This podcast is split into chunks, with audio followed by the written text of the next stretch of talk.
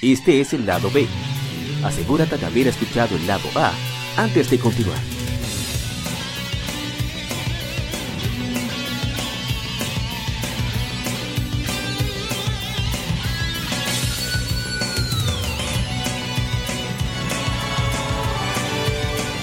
Game Femérides. Juegos y consolas de aniversario son comentados entre hechos y anécdotas.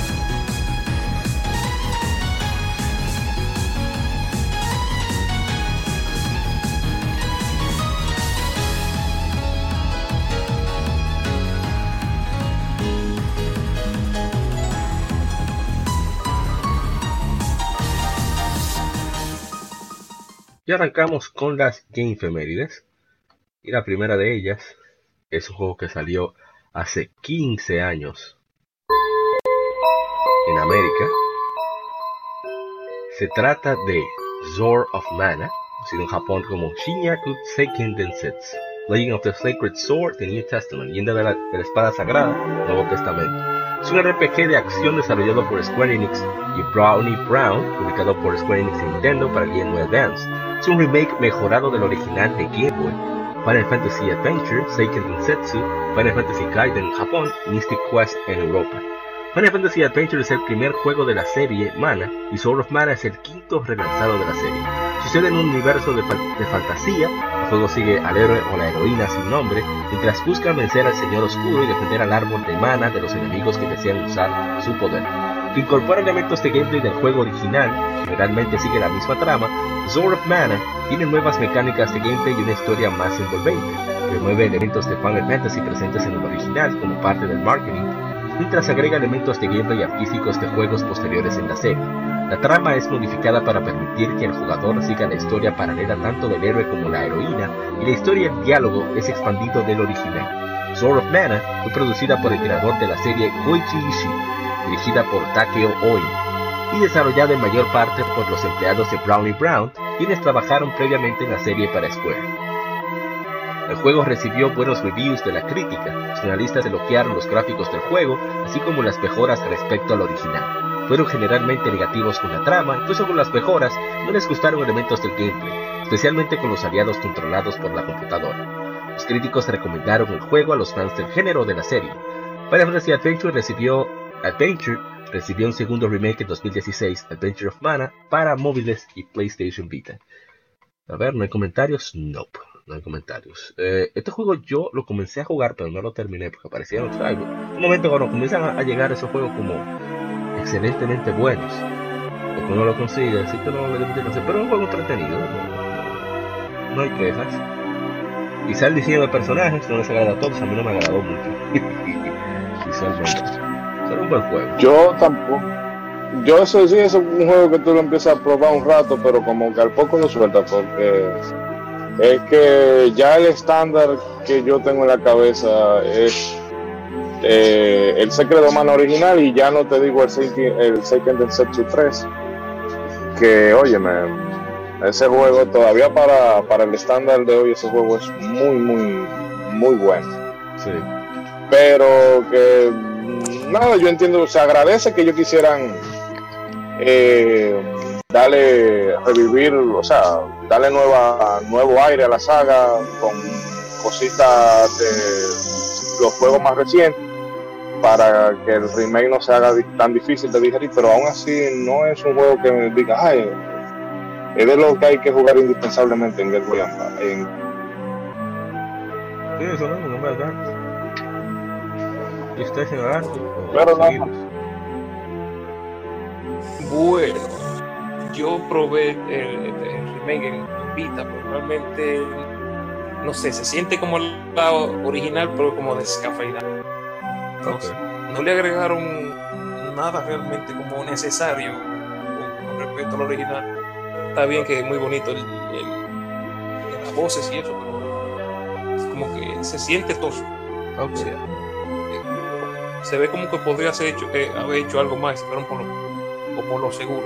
Sí, sí, seguro Yo fueron. prefería jugar, meterle a la original y punto. Como dice, como dicen Ishidori y la gente cobra que solo que pusieron unos pasantes ahí a meter Sí, el suelo. vamos a ver para que ustedes dan. Sí. Pero bueno, pasemos al siguiente juego. Se trata de un juego para Nintendo GameCube. Hablamos de que fue lanzado hace 17 años, Pikmin. Es un juego de estrategia y puzzle desarrollado y publicado por Nintendo para Nintendo GameCube. Fue creado y producido por Shigeru Miyamoto, es el primer juego de la serie Pikmin. El jugador controla al capitán Olimar, un alien que termina en un planeta misterioso donde se hace amigo de criaturas llamados Pikmin y utiliza sus habilidades para conseguir las partes perdidas de la nave después de que se estrelló allí. El jugador tiene 30 días para recuperar las piezas y reparar la nave. El juego fue un éxito comercial y con la crítica, teniendo dos juegos más en la serie, Pikmin 2 en 2004 para el GameCube y Pikmin 3 en 2013 para el Wii U. En 2009 Pikmin fue relanzado para el Wii como parte de la serie New Play Control. En 2016 la versión de Wii fue relanzada para Wii U. Este juego se le ocurrió, o sea, voy a dar solamente trivia porque yo no soy muy fan de, género estrategia. Eh, el juego se le ocurrió a Miyamoto porque no sé si fue la esposa o la hija que lo puso a bregar con, tú sabes, con, con jardín de la casa. Y de ahí Miyamoto como, oh, pero yo puedo hacer un juego con esto. Claro, Miyamoto, que, la hija trajo un perro, a ese le ocurrió a Nintendo. Entonces, metieron a bregar con jardinería se le ocurrió Pikmin. Así que funciona Miyamoto. Ah, lo pusieron a, a bregar con, con, a ponerse fitness, dejar de fumar y eso. Y se le ocurrió Wii Fit. Así que trabaja Miyamoto. Mándenlo un tiroteo ahí a ver qué hace. Ay, sí, Así que tráiganlo para acá. Una onza. A ver qué se le ocurre. No, Una que, voladora. que lo monten en el metro, que lo monten en el metro ahí en el transfer a las 6 de la mañana o a las 6 de la tarde para ver qué se le ocurre. No, no, no, teníamos que meter en una- voladora cuando yo hacen carrera. A ver si tenemos Mario Kart de guagua. Mentira, un F0 se hace con eso. Ah, sí, ¿verdad? Sí, porque que- que Oye, la, pues la guagua se quedan en dos ruedas, ¿verdad? F, F guagua. Y una pista ahí que pase por el puente de la 17.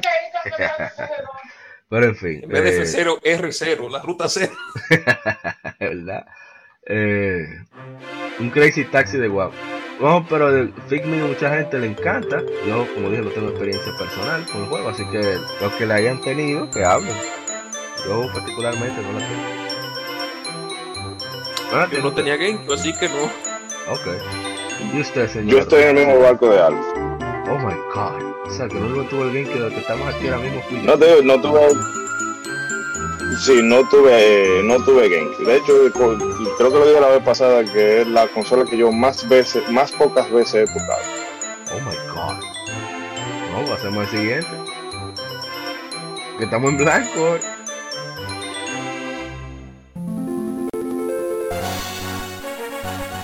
Bueno, ahora hablamos de Legend of Zelda, A Link to the Past, Lost World Sword. Se hace 16 años para Game Boy Advance. Es un juego de acción-aventura que desarrollado por Nintendo y Capcom y publicado por Nintendo, obviamente. El cartucho contiene un port modificado de The Legend of Zelda A Link to the Past, originalmente de Super Nintendo, y un modo multijugador original titulado The Legend of Zelda Four Swords, el cual es la novena entrega de la serie de The Legend of Zelda.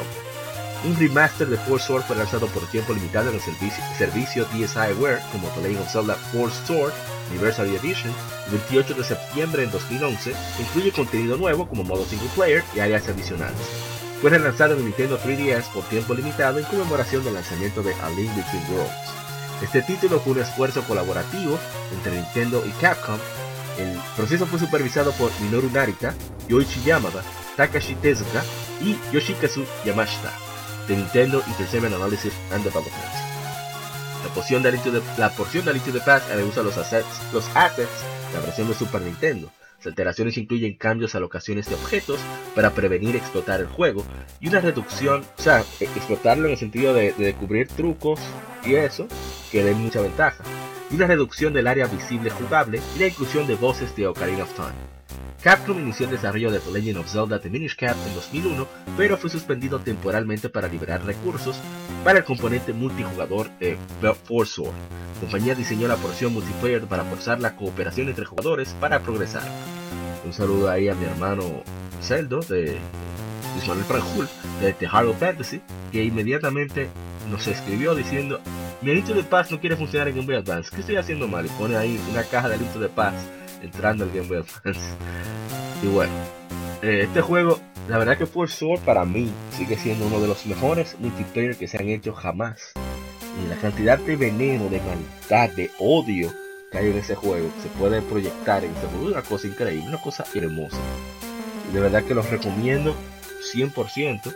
Eh, aquí fue que yo pude jugar, o sea, terminar Anito de Paz, porque yo no tuve, como ustedes no tuvieron GameCube, yo fui peor, yo no tuve Super Nintendo, yo babiaba donde los vecinos. ¿eh? Entonces,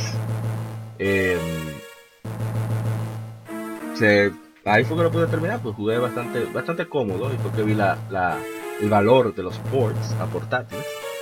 Y bueno, eh, Force Sword fue una experiencia extraordinaria, lástima como que no tuvo tanto éxito. Y sería, porque debería ser uno de los pilares de Nintendo, en mi opinión, claro. ¿Y ustedes llegaron a jugar? Sí, sí, yo la tenía. Ahí fue, esa, ahí fue donde yo la tenía. Yo la Force Wars no. Por el tema de. O sea, que esa técnica de Nintendo de venderte el juego y después venderte. O sea, de hacerte un juego, pero con la intención de que tú le compres los accesorios. Eh, inteligente por una parte, pero yo no entro en eso. Pero a Link to the Past, bueno, nada más hay que decir que ese, que hasta eh, Breath of the Wild era la fórmula que se seguía en la saga. ya no hay que decir más nada.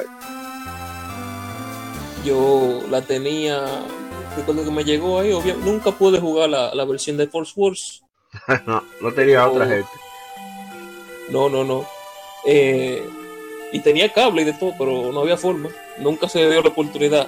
Y en, y en 3DS, que todavía la teníamos, tampoco nos juntamos nunca a jugar la, la Forest Wars. Así que eso es, uno de esos juegos como que el destino nunca quiere que yo juegue. Es como Halo. No, pero tenemos, tenemos que jugarlo. En cuanto, en cuanto la, la Linto de Paz, ahí fue donde yo la pasé. Yo recuerdo perfectamente, después de los títulos me morí 111 veces. Y Nada. Ah, otra cosa, el castillo de hielo aquí se come el castillo de agua en, eh, la, en la Ocarina of Time. Es cierto. Mil veces. Casi incómodo. Pero una joya. Ojalá y. No sé, de alguna manera que busquen la manera de, revivir, la forma de revivir el Force Sword en, Switch. De alguna forma, no sé. Eh, tú tranquilo, que no, no, tú tranquilo, que eh, ahorita ese port viene para Switch, sí o sí, como están ellos. Eh, ahora los refritos son buenos ahora. Ay, concho. Vamos a dejarlo ahí, pasemos al siguiente juego. Es un juego. Este es un juego muy, muy, pero muy querido. Un saludo a Roberto Rodríguez de, de RD Gamers. Hace 17 años es lanzado Super Smash Bros. Melee su juego crossover de peleas desarrollado por HAL Laboratories, publicado por Nintendo para Nintendo GameCube. El segundo juego de la serie Super Smash Bros., siguiendo el lanzamiento del juego original en 1999. El juego presenta personajes de las franquicias de Nintendo como Mario, Legend of Zelda, Star Fox, Pokémon, etc. Los niveles y modos de gameplay hacen referencia o toman sus diseños de dichas franquicias. Mini incluye a todos los personajes jugables del primer juego para Nintendo 64. También agrega personajes de franquicias como Fire Emblem, los cuales nunca habían salido de Japón.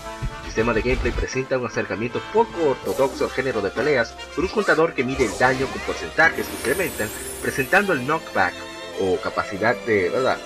de recibir golpes como de, salir del escenario del personaje en vez de una barra de daño como es tradicional en juegos de pelea. Basado en el juego anterior, agrega elementos de gameplay y personajes jugables. Siguiendo la popularidad de su gameplay multiplayer, Mini ha estado presente en muchos torneos y es uno de los juegos más jugados en modo competitivo.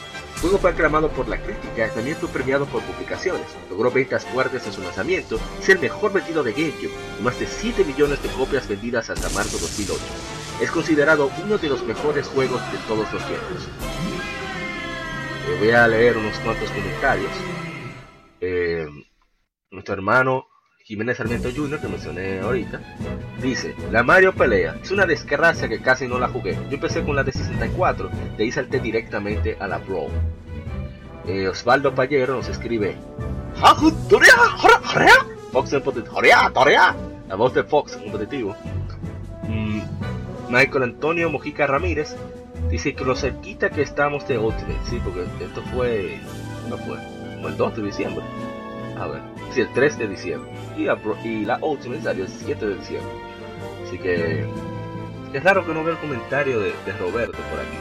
Bueno, dijo que era el final con 9. El final, el alfa y el omega, el principio y el fin.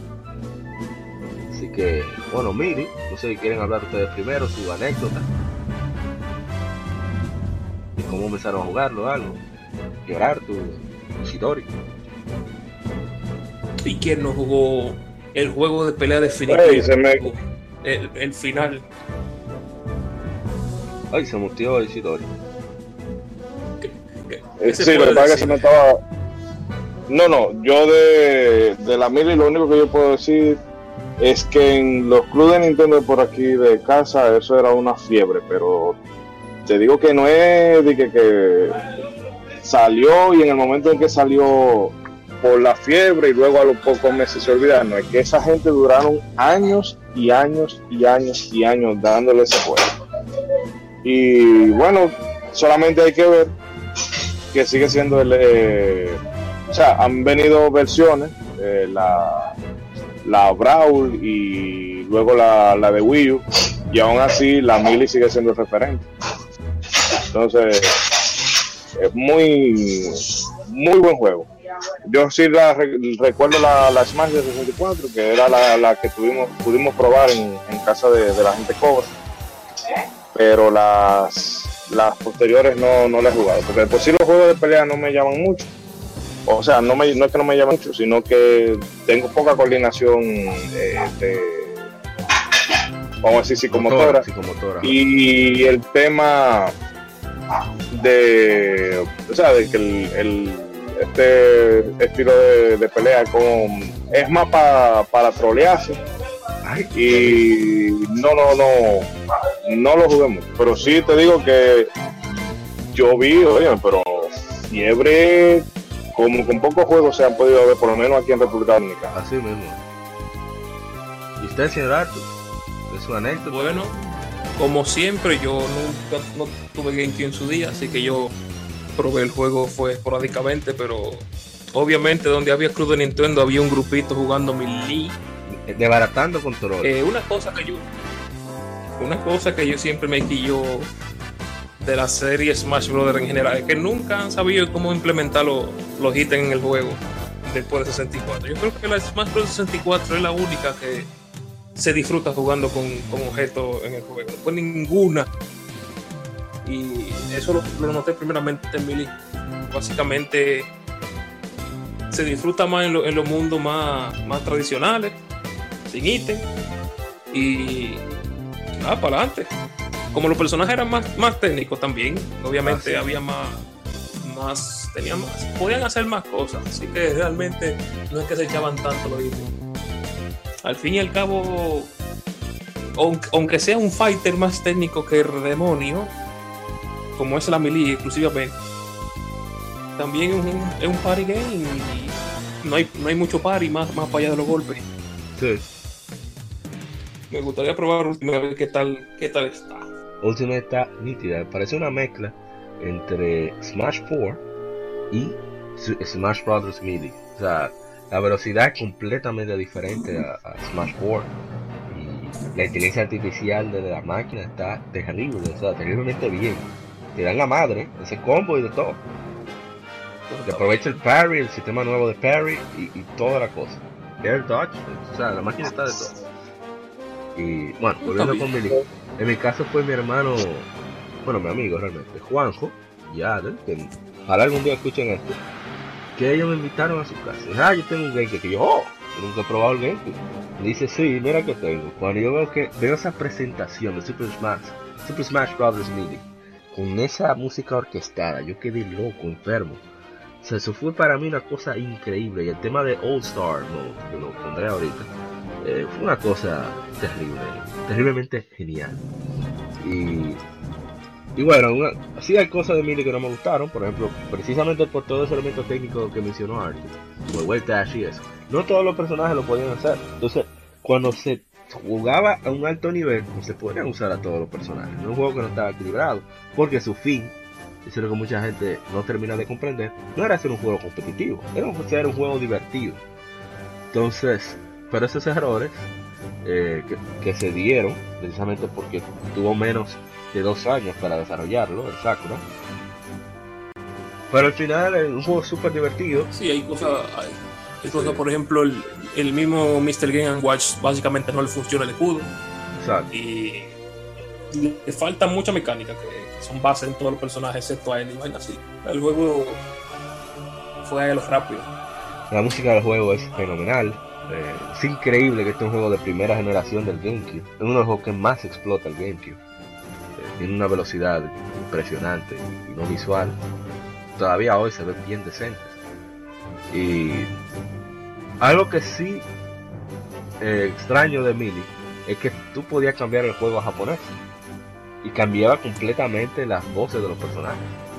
Y, por ejemplo, ahí fue que yo descubrí que Jigglypuff se llama Puri y que a Bowser le llaman Koopa. O sea, la voz del público, eh, Mewtwo, por ejemplo, en la Melee, si lo pones en japonés, él habla, dice muchísimas cosas, de que esto es una basura, que no entiende a los humanos, tipo de cosas. Fox también dice, dice muchas cosas diferentes también. Mission complete. dice muchas veces, esa misión completa. Eh, es un juego fantástico, definitivamente. Eh, no sé, hay otra anécdota. Ah, los controles que se dañaron con, con MIDI. Fueron muchos. Ay, que gracias a Smash Brothers MIDI fue que llegó aquí eh, la... ¿Cómo se llama? Fue que llegó Fire Emblem. Voy a poner la música. Ah, sí, por, por, por Marte. Sí, sí. Entonces, introdujeron esos personajes por ahí, cazaron muchísima curiosidad, sobre todo por la información. Creo que fue la primera vez que los gamers se pusieron a dar información en un juego. Parece que vieron los trofeos y dijeron, oh, pero este es un juego que se llama Fire Emblem, pero yo lo quiero. O sea, nosotros no, no acostumbramos, no acostumbramos siquiera a leer el manual. Entonces, eh, qué bien este juego tuvo el éxito que tuvo, vendió 7 millones, el juego mejor vendido de GameCube. Eh, un GameCube sin Smash no era un GameCube, esa es la realidad. Así que bueno, pasemos ahora al siguiente juego, que es, a ver, ah, un juego que a mí me gustó muchísimo, desde hace 17 años. Se trata de Jack and Jack and Dexter, eh, Legacy, es un juego de aventuras y plataformas, mundo abierto, desarrollado por Naughty Dog y publicado por Sony para el PlayStation 2, y es el primero de la serie Jack and Dexter. El juego sigue al protagonista Jack mientras intenta ayudar a su amigo Dexter después que es formado en un Hudson, un híbrido ficticio entre una nutria y una mangosta. Las mangostas son los hurones que hay aquí en República Dominicana, que tú lo ves y te dan rabia. Una cosa increíble. Con la ayuda de Samus el sabio, Seimos el sabio, el par aprende que deben salvar su mundo de Gold y Maya Akron, quienes planean inundarlo con eco oscuro. El juego ofrece una gran cantidad de misiones y minijuegos, así como puzzles y elementos de plataformas que el jugador debe completar para avanzar desarrollo inició en enero de 1999, Jack and Daxter The Precursion Legacy fue aclamado por la crítica en su lanzamiento. La mayoría de críticos elogiaron la verdad del juego, muchos críticos concordaron que el juego tiene uno de los mejores gráficos para su época eh, de lanzamiento. Para 2012 el juego vendió un millón de copias en todo el mundo y para 2007 unos 2 millones solo en Estados Unidos. Eh, el juego es, este juego es fantástico porque tiene un humor que ya no se encuentra casi en los juegos. O sea, es muy directo, relaja mucho con, temas un poquito sugestivos. Dexter es genial, uno de los mejores personajes eh, de acompañamiento, ¿cómo se diría? De apoyo. Por character. Un, sidekick. Exacto, es uno de los mejores sidekicks secuaces que puede haber en cualquier juego. Eh, y el juego tiene una gran variedad, en verdad, en cuanto a escenarios, eh, las cosas que puedes hacer, que vehículos, que recoger aquí, que ve allí, que habla, que vence para enemigos. El, el, el guion es muy interesante, muy entretenido. Los visuales son increíbles. Ese juego fue Jason Rubin, creo que fue, el programador, y él creó un lenguaje aparte, precisamente para que el PlayStation 2 pudiera procesar y, ¿cómo se diría?, desplegar los visuales del juego sin cargar. El problema con esto fue que solamente Jason Rubin podía programar ese lenguaje. nadie más podía. Ahí, entonces, eh, por eso fue que no volvieron a utilizar. Nadie más lo utilizó fuera de, de Naughty Dog. Querían usarlo con Jack and, un Ratchet and Clank y eso, pero dijeron no, no, no, no, eso así. Y, un juego muy recomendable. El Limited Run Games ahora tiene una. Van a sacar el juego físico por la versión de PlayStation 4. Muchas gracias a mi hermano Diego Bache de 6 Point que él les regalaron un código de, de, Jack and Daxter para PlayStation 4 y él me lo regaló. Yo lo tengo también para, para PlayStation 3, la trilogía. Un juego que a mí me encanta mucho y que lo recomiendo. Y ustedes lo, jugaron. Vamos para allá. Bueno, no, sabes que no, no he podido. Lamentablemente no he podido. No hay forma. Y, eh, y me parece. Un, play que me, lo, que me lo presten por ahí. ¿Qué va a decir? No, yo sí. No, primero que me parece como que viene un recopilatorio por ahí, ¿no? De... Ya salió. Ya salió, ah, ok. No, bueno, pues es una buena oportunidad para probarlo. Yo sí vi en algún, en algún club alguna gente jugando y sí recuerdo que, no sé si era como el primero o el segundo, que era bien canquiñero, pero, o sea, muy... De armas. Tenía un buen, buen nivel de... Eh, la dificultad. Ah, sí, sí, sí, sí, tiene un nivel de dificultad bastante bueno. que, bueno, ahora eso no, que, ahora eso es pecado, tú quitarle un checkpoint a una gente. Eh, antes llega un jefe, una cosa así. Pero no, sería bueno entonces probar con, ese recopilatorio. Porque realmente yo, eh, los plataformas 3D, a mí me gustan las plataformas 2D. Los 3D como que todavía no me han terminado de, encajar. No, no, sé. Esa, esa maña te la quitamos. Eso te lo, te lo resolvemos fácil. Tú tienes yo llegaste a jugar Ratchet Clank de PlayStation 4, el reboot. Eh, lo tengo aquí en. Ah, no, pues está bien.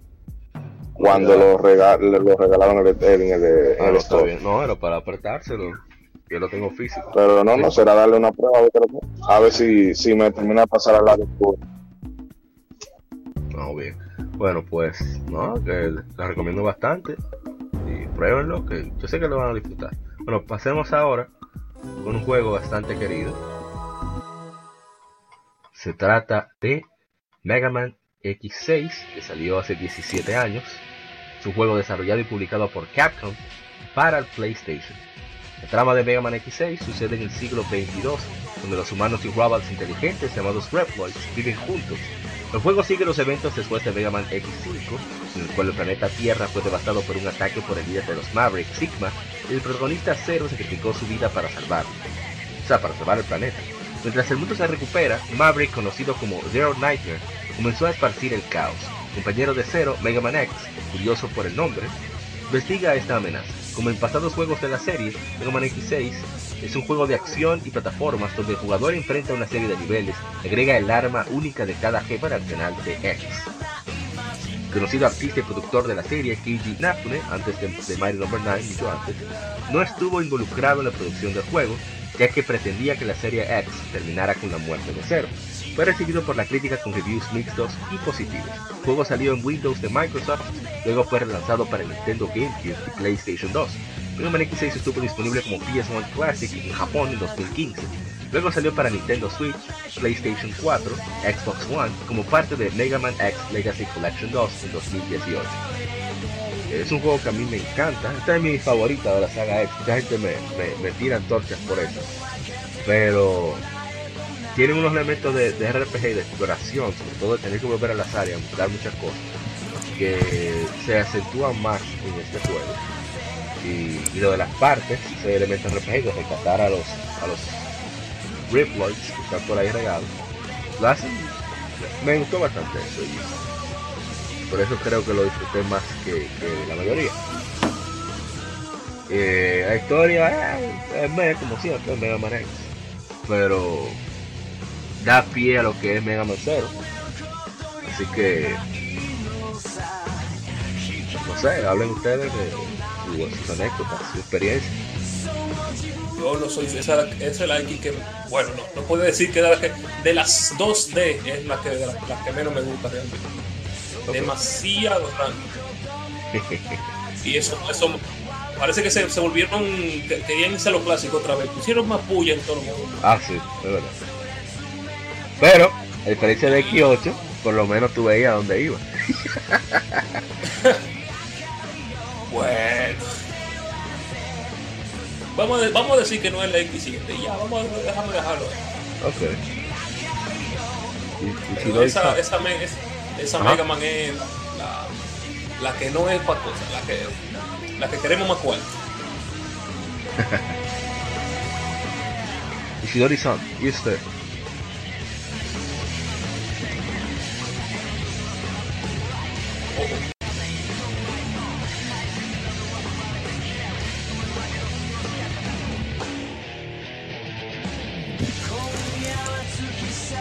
Oh, Ishidori-san no va a hablar de esto. Ah, pues vamos a- vamos al siguiente juego. Trata de un juego que eh, no salió hace, tan, hace tanto tiempo. Se trata de Mario Kart 7, saliera hace 7 años todo el mundo. Es un juego de go-kart desarrollado por Nintendo Entertainment Analysis Development en colaboración con Retro Studios, publicado por Nintendo. Como los anteriores de la serie Mario Kart, los jugadores participan en carreras en varias pistas temáticas de Mario, usando a uno de los 17 personajes. Mientras corren, los jugadores usan ítems power-up, ayudan a su personaje o fastidian a los oponentes.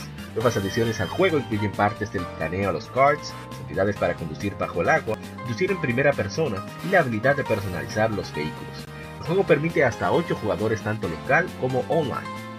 Mario Kart 7 fue el segundo juego de 3DS en vender más de 5 millones, siguiendo a Super Mario, Super Mario 3D Land, y para marzo de 2018 había vendido 17 millones de unidades en todo el mundo, haciéndolo el mejor vendido de Nintendo 3DS. Cuando era tiempo de enfocarse en el juego, el productor Hideki Kono se dio cuenta de que no había suficiente personal disponible debido a otro- otros títulos en desarrollo al mismo tiempo, incluyendo The Legend of Zelda, Skyward Sword, cuando tuvo su producción extendida hasta, hasta 2011, para terminar el juego para Navidad de 2011. Nintendo consultó con Retro Studios, los cuales habían terminado con Donkey Kong Country Returns y con desarrollar el juego. Retro inició su trabajo en Mario Kart 7 para diciembre de 2010. El equipo se enfocó en producir las pistas clásicas, remakes de pistas de títulos anteriores, con el fin de aprender del proceso de desarrollo para juegos de Mario Kart y con qué, qué hace a una pista buena desde la perspectiva del diseño. Mario Kart 7 es uno de los juegos más jugados, obviamente, de 3DS. O sea, todo el mundo que tenía 3DS tenía Mario Kart 7. Es bastante buena, pero algo que me disgustó del juego es el hecho de que la sensación de velocidad como que se perdió comparación con la versión de Nintendo 10. Sí, Pero es un juego eh, es, más, es más lenta, realmente Sí. que sí. Tú juegas 150 en la de 10 y 150 en la de, en la de 3DS y se nota la diferencia. Ah, bien. Definitivamente. Pero... Pero Es un juego No, no, no, tú. Eso no quiere decir que, obviamente, como todos títulos de multiplayer de Nintendo, eh, eso, eso pique. En, bueno, yo creo que tú has estado en los coros que se han armado allá en el HQ. Sí. eh, son coros son coros de 8 gente, todo gente con su 3DS, ¿Tú te acordabas? mundo con su cita. ¿No tú te acordabas que Nación, la felicidad, bueno, Nación Gamer está tratando de volver. Nación Gamer hizo un torneo de Mario Kart 7. que Lo ganó Stuart Toribio. Una gift card de 10 dólares de Amazon o algo así. Eso. Los videos están en, en YouTube y las fotos. Están en Facebook. Y sí, o sea, un Eh, juego que, que le encantó a la gente. Me, Ajá. eh, me excusan el bache de ahorita, pero es que tenía un ruido aquí de cosas que no hubiesen sido muy, Agradable. muy acorde con el tema. Sí. Eh, no, pero esa. Bueno, de hecho, el, el 3DS es un aparatico que se le ha dado mucha, mucha guata aquí en, en República Dominicana. Sí. Eh, y eso corito de Mario Kart 7 sobre, en el área de comida de San Vito. Eh, Sí. Ahí yo siempre encontraba, de cuando en cuando encontraba, pero era un- una mesa llena de, Sí, pues, de gente. No, y, y lo- y los, los coros que armaba, los grupos que ¿cómo se dice? La, la junta que, que armaba la, la comunidad dominicana, que en ese entonces era de 3DS, hoy de Nintendo. Eh, Román. Román Dang y, y y Alex Ubrí que hacían unos coros hasta con premios, los torneos. Yo siempre he dicho que para tú conocer la verdadera naturaleza humana eh, o cómo es en realidad una persona, tú tienes que jugar Mario Kart con esa persona. oye, Mario Kart, para tú saber Mario Party y Smash, esos tres. Para tú saber qué tan ruin puede llegar a ser esa persona. Oye, yo he dicho malas palabras y he insultado de maneras que nunca pensé que iba a insultar por un bendito vengador, por un, por un blue shell, por una concha azul. Es una cosa terrible. Bueno, no, es que eh, siempre. Eh, y siempre eso era esperando. Y a veces cuando tú tienes el, capara, el caparazón azul y tú no la tienes hasta que alguien en particular llega primero. nada más para joderlo. Exactamente. No, las veces que yo he frenado solamente darle un fuetazo Es increíble. Bueno, la gente que juega Yu-Gi-Oh sabe muy bien del corazón de las cartas, pero el que juega Mario Kart tiene que saber del corazón de las cartas. Sí, sí. Pero bueno, Mario Kart 7 es un juegazo. Ya lamentablemente ya está la 8 y la 8 Deluxe, así que no se vuelve atrás. Y sí, la sensación de velocidad está bastante bien. Y bueno, pasemos al siguiente juego. Es uno que yo jugué, metí unas cuantas horas. Se trata de un juego que me sorprendió cuando vi sus números de venta. Trata de Animal Crossing Wild World para Nintendo 10. Juego de simulación social desarrollado y publicado por Nintendo para Nintendo 10. El segundo juego de la serie de Animal Crossing porque la versión de GameCube fue prácticamente un re-release o un remake de la versión de Nintendo 64 que se quedó en Japón. Wild World se enfoca en vivir en una aldea remota poblada por animales antropomórficos, donde los jugadores son incentivados a realizar cualquier tipo de tareas, como coleccionar y plantar. Como todos los juegos de la serie, el juego está sincronizado al reloj calendario de la consola, permitiendo que el juego se maneje en tiempo real, que afecta a los eventos in-game basados en la hora del día, estación del año, etc. Wild World también utiliza la conexión Wi-Fi eh, de Nintendo, cual permitía a los jugadores viajar y visitar las aldeas de otros jugadores online. El juego recibió reviews positivos en su lanzamiento y obteniendo una puntuación de 86, 66.46% en Metacritic Game Rankings. Wild World es el noveno juego mejor vendido en Nintendo 10 con 11.75 millones de copias en todo el mundo para el 31 de marzo de 2016. Wild World fue lanzado para la consola virtual de Wii, de Wii U. Y bueno, eh, un jueguito... O sea, entiendo la gracia de, de Animal Crossing, yo precisamente la, es más las locuras con las que salen los habitantes que las cosas que te hacen el juego. O sea, es a veces interesante ver esa interacción que se siente bien humana a pesar de que es un animal. Y la, la, cosa de estar para la que le gusta coleccionar cosas, como es mi caso, realmente es entretenido tú buscar el set de Zelda, el set de Star Fox, etc. Y bueno. Yo. ¿Tú lo probaste? Un par de la tenía ahí, pero yo realmente nunca no, nunca le saqué tiempo a la, a la Animal Crossing. Tal vez no, estaba en eso en ese No, no, así. A mí es el estilo de juego como que no me llama, pero yo entretenía una ex noviecita que yo tenía con eso cuando llegaba a la cada toma. Para que se pusiera ahí en broma con, con, con el 10.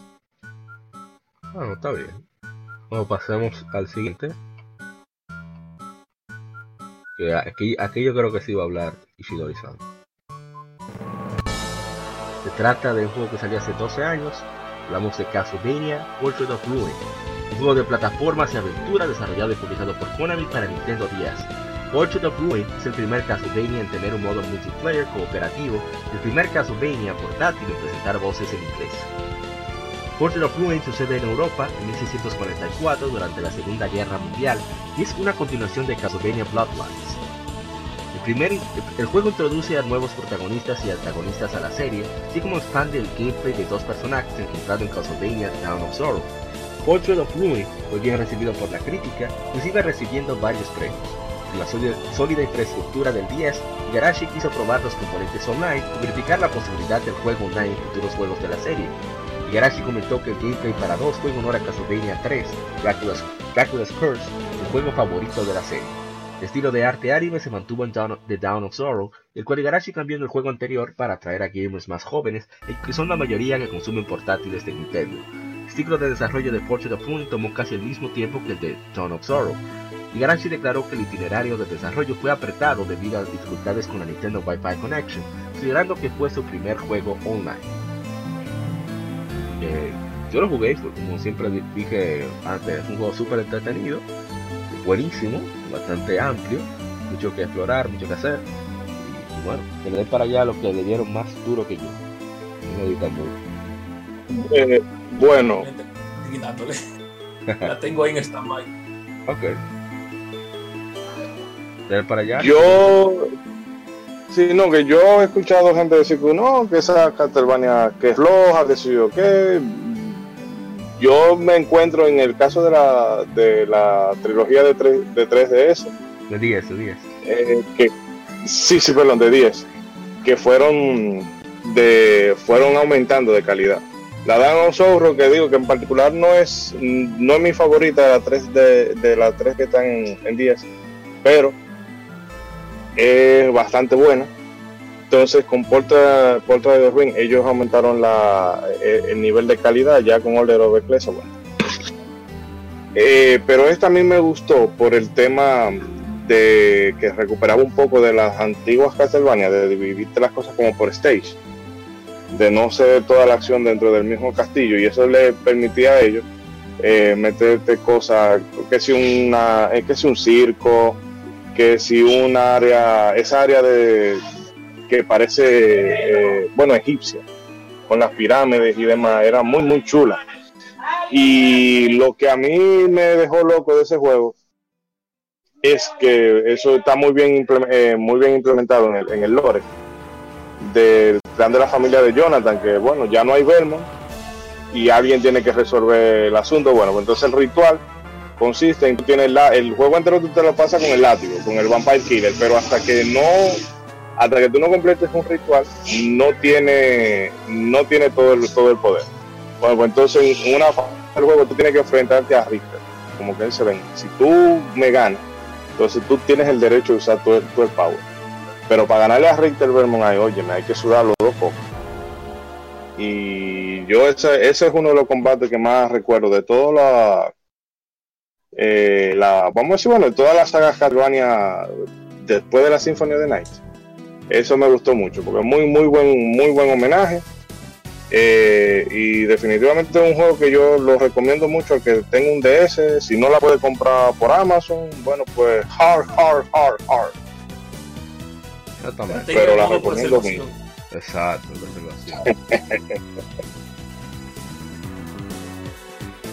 oh, está bien.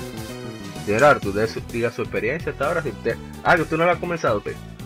No, no, no, yo la comencé, yo la que no la he terminado. No, no, pues diga su experiencia. No, sí, además, bueno, además de, de Jonathan y Charlo cada cinco minutos. Eh...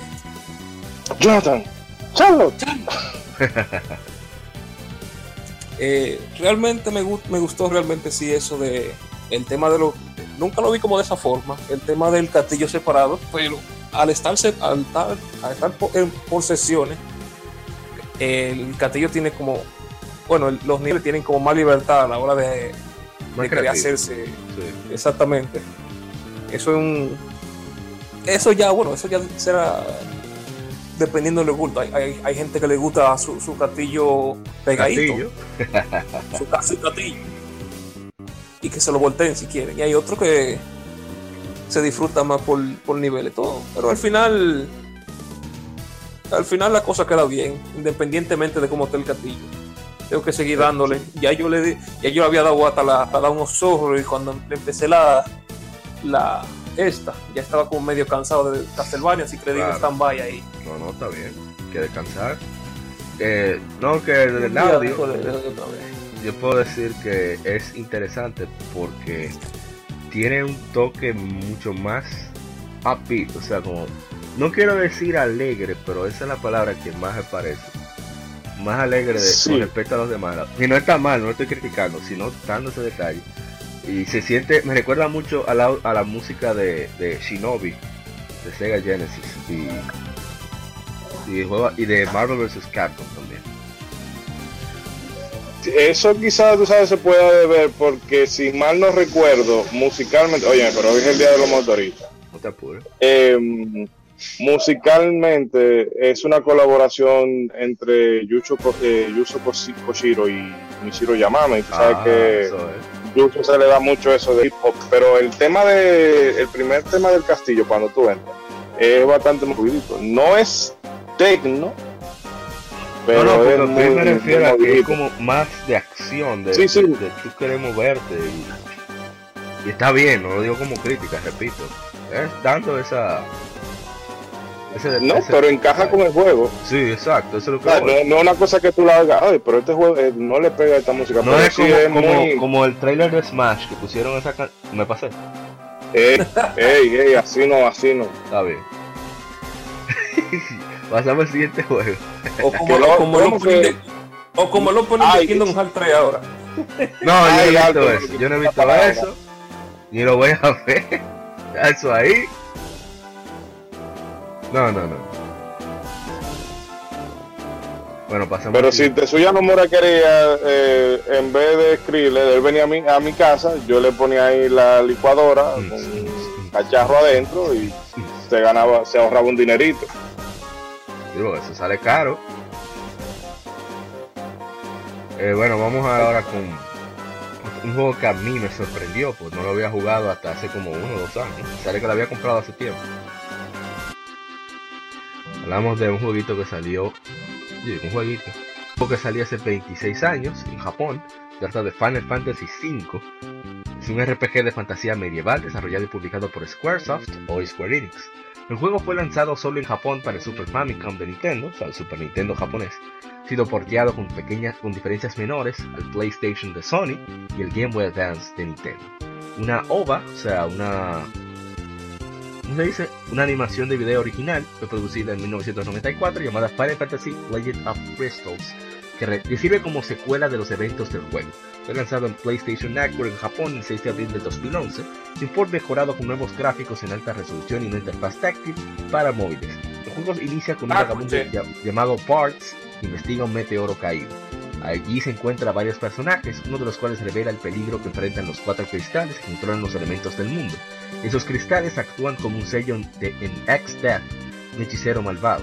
Parts y su grupo deben evitar que los cri- cristales sean explotados por la influencia de X-Death y prevenir que resurjan. Final Fantasy V ha sido elogiado por la libertad de personalización que tiene el jugador sobre los personajes, logrando, logrado por el Job System expandido. A pesar de, haber sido lanzado solo en Japón, la versión de Super Famicom vendió más de 2 millones de copias. La versión de PlayStation alcanzó el estatus de Greatest Hits, más de 350.000 copias. Este juego me sorprendió mucho precisamente por eso, por el sistema de jobs tan logrado que tú puedes tener un party súper variado y mezclar esas habilidades. Eh, o sea, el mismo personaje, si es compatible. Es una cosa impresionante como van aprendiendo habilidades. Y otra cosa que me sorprendió mucho fue la música, precisamente. Voy ahora a buscar eh, uno de y espera que me dejó muy, muy, muy sorprendido. Ahora mismo no, no la tengo mano. Y se trata de, de, de Will Come, que es el tema como de, de, tristeza. Que ahí Uematsu, yo digo que Uematsu se, se la, como siempre, pero aquí como que la simplicidad y, y la melancolía que transmite la pieza es una cosa increíble. A pesar de que estamos hablando de un, de un audio de 16 bits y se oye, yo no soy fan del audio de 16 bits, pero sí excelente. Eh, bueno, ustedes lo, lo han jugado. Yo sí, esa es la. Yo la he jugado. Realmente, eh, toda, yo he jugado todas las Final Fantasy canon, eh, o mejor dicho, numérica, a excepción de las online. La numerada. No, no, sí, las numeradas. No he terminado, no, no, no la he terminado todas, pero sí he jugado todas. Eh, y Final Fantasy V cae en esa categoría de las que tengo pendiente terminar. Lo que pasa es que como el juego eh, tiene, es, es más como, no, no pasa igual, no al nivel de la Final Fantasy 3 de, eh, que, que hicieron en 10, eh, de que es más la, la mecánica que el tema de, de la trama en general. Y viniendo de la 4, o sea, lo que ellos hicieron en la 4 y luego lo que hicieron con la 6, eh, Ajá. Eh, yo eso, la, la trama es algo como en, en falta en esa Final Fantasy V, pero el sistema de trabajo, que no sé si, si ya fue responsabilidad de, de Ito el haberlo refinado de esa manera.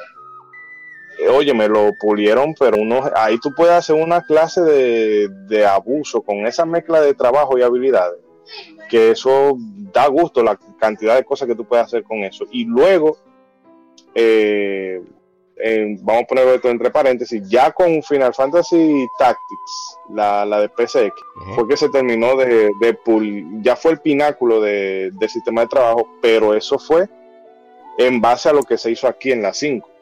Sí.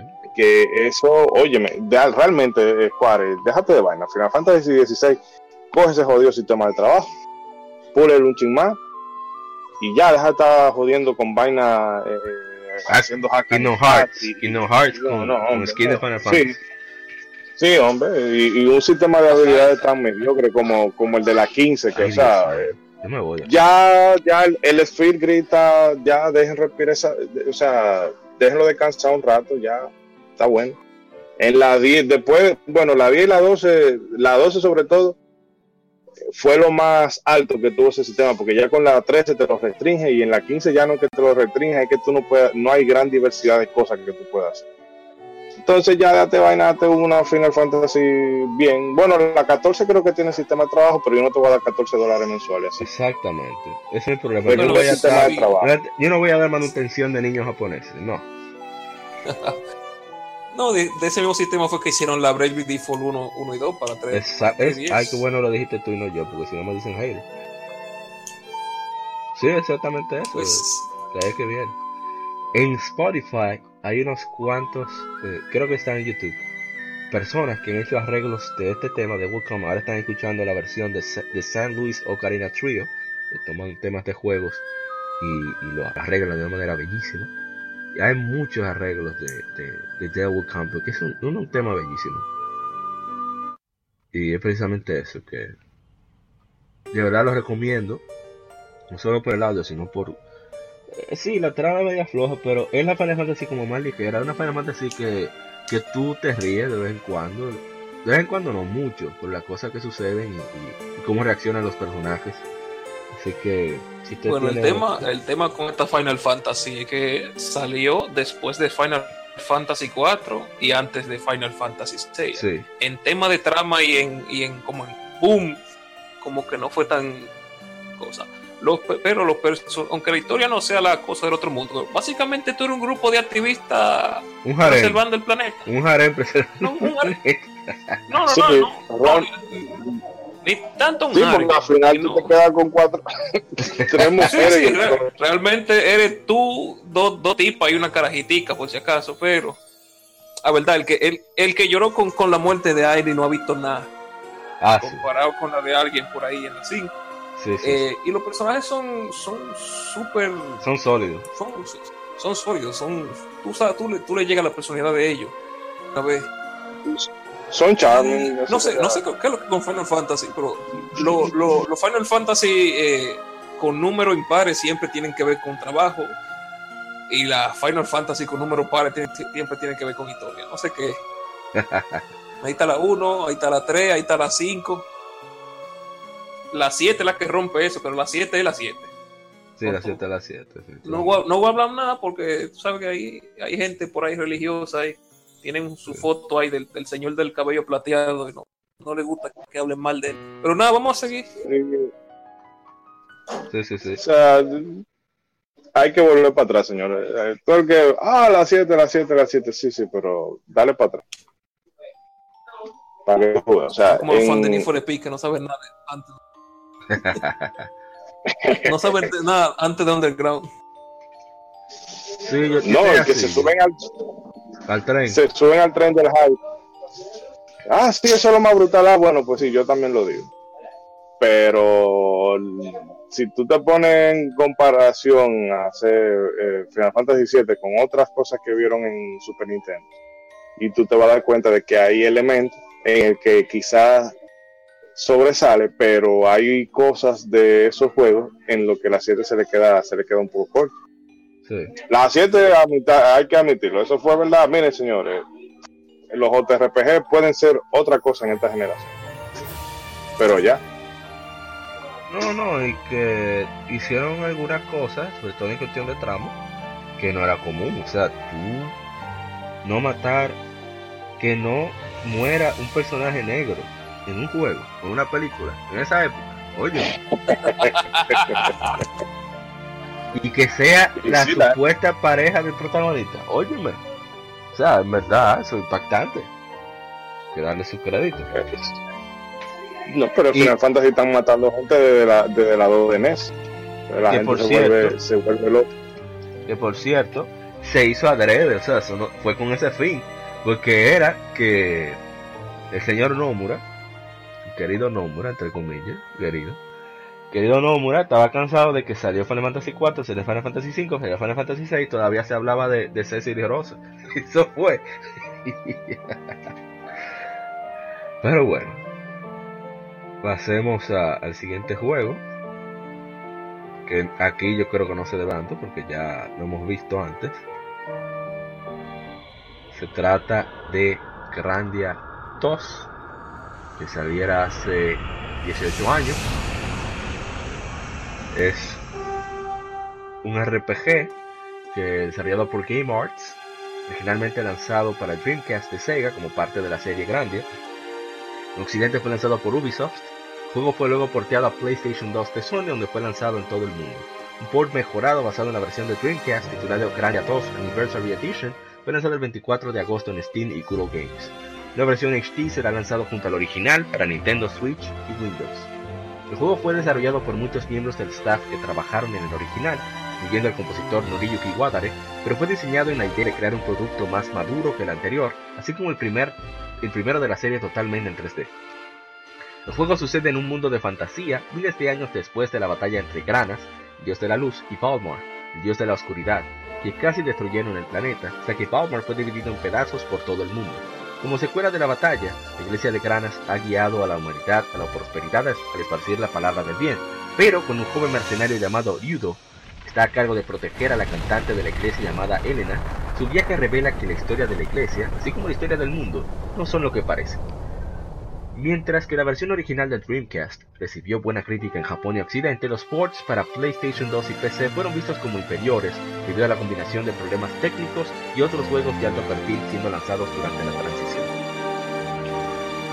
Eh, bueno, si usted quiere hablar brevemente de su experiencia, o quiera de los dos que lo haya jugado, porque yo lamentablemente estoy cruzando dedos para que ese port en HD salga en, en PlayStation 4 también, para poder jugarlo.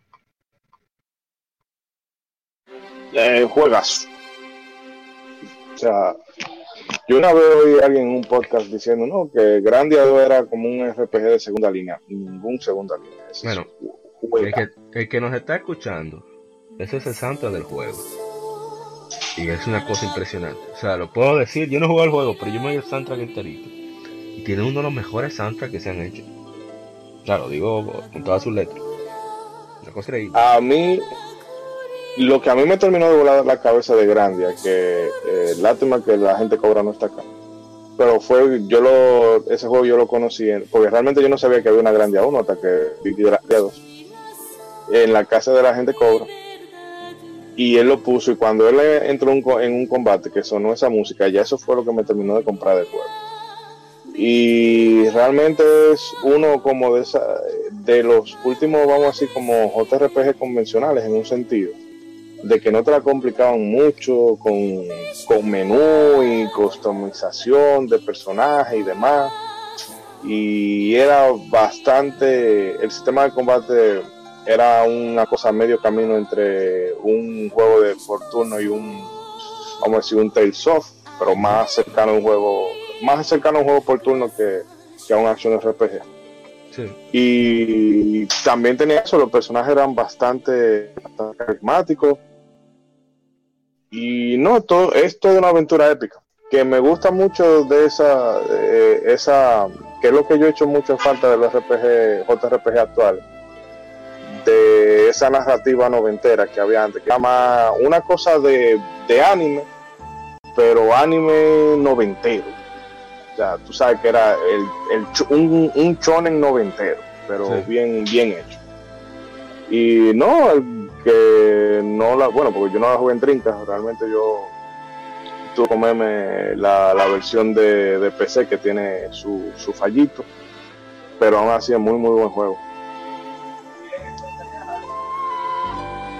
Ah, no, excelente. No, de verdad, te digo, yo te quisiera que, que ese port llegara a, a PlayStation 4, Xbox One y eso, para, para, para bebérmelo.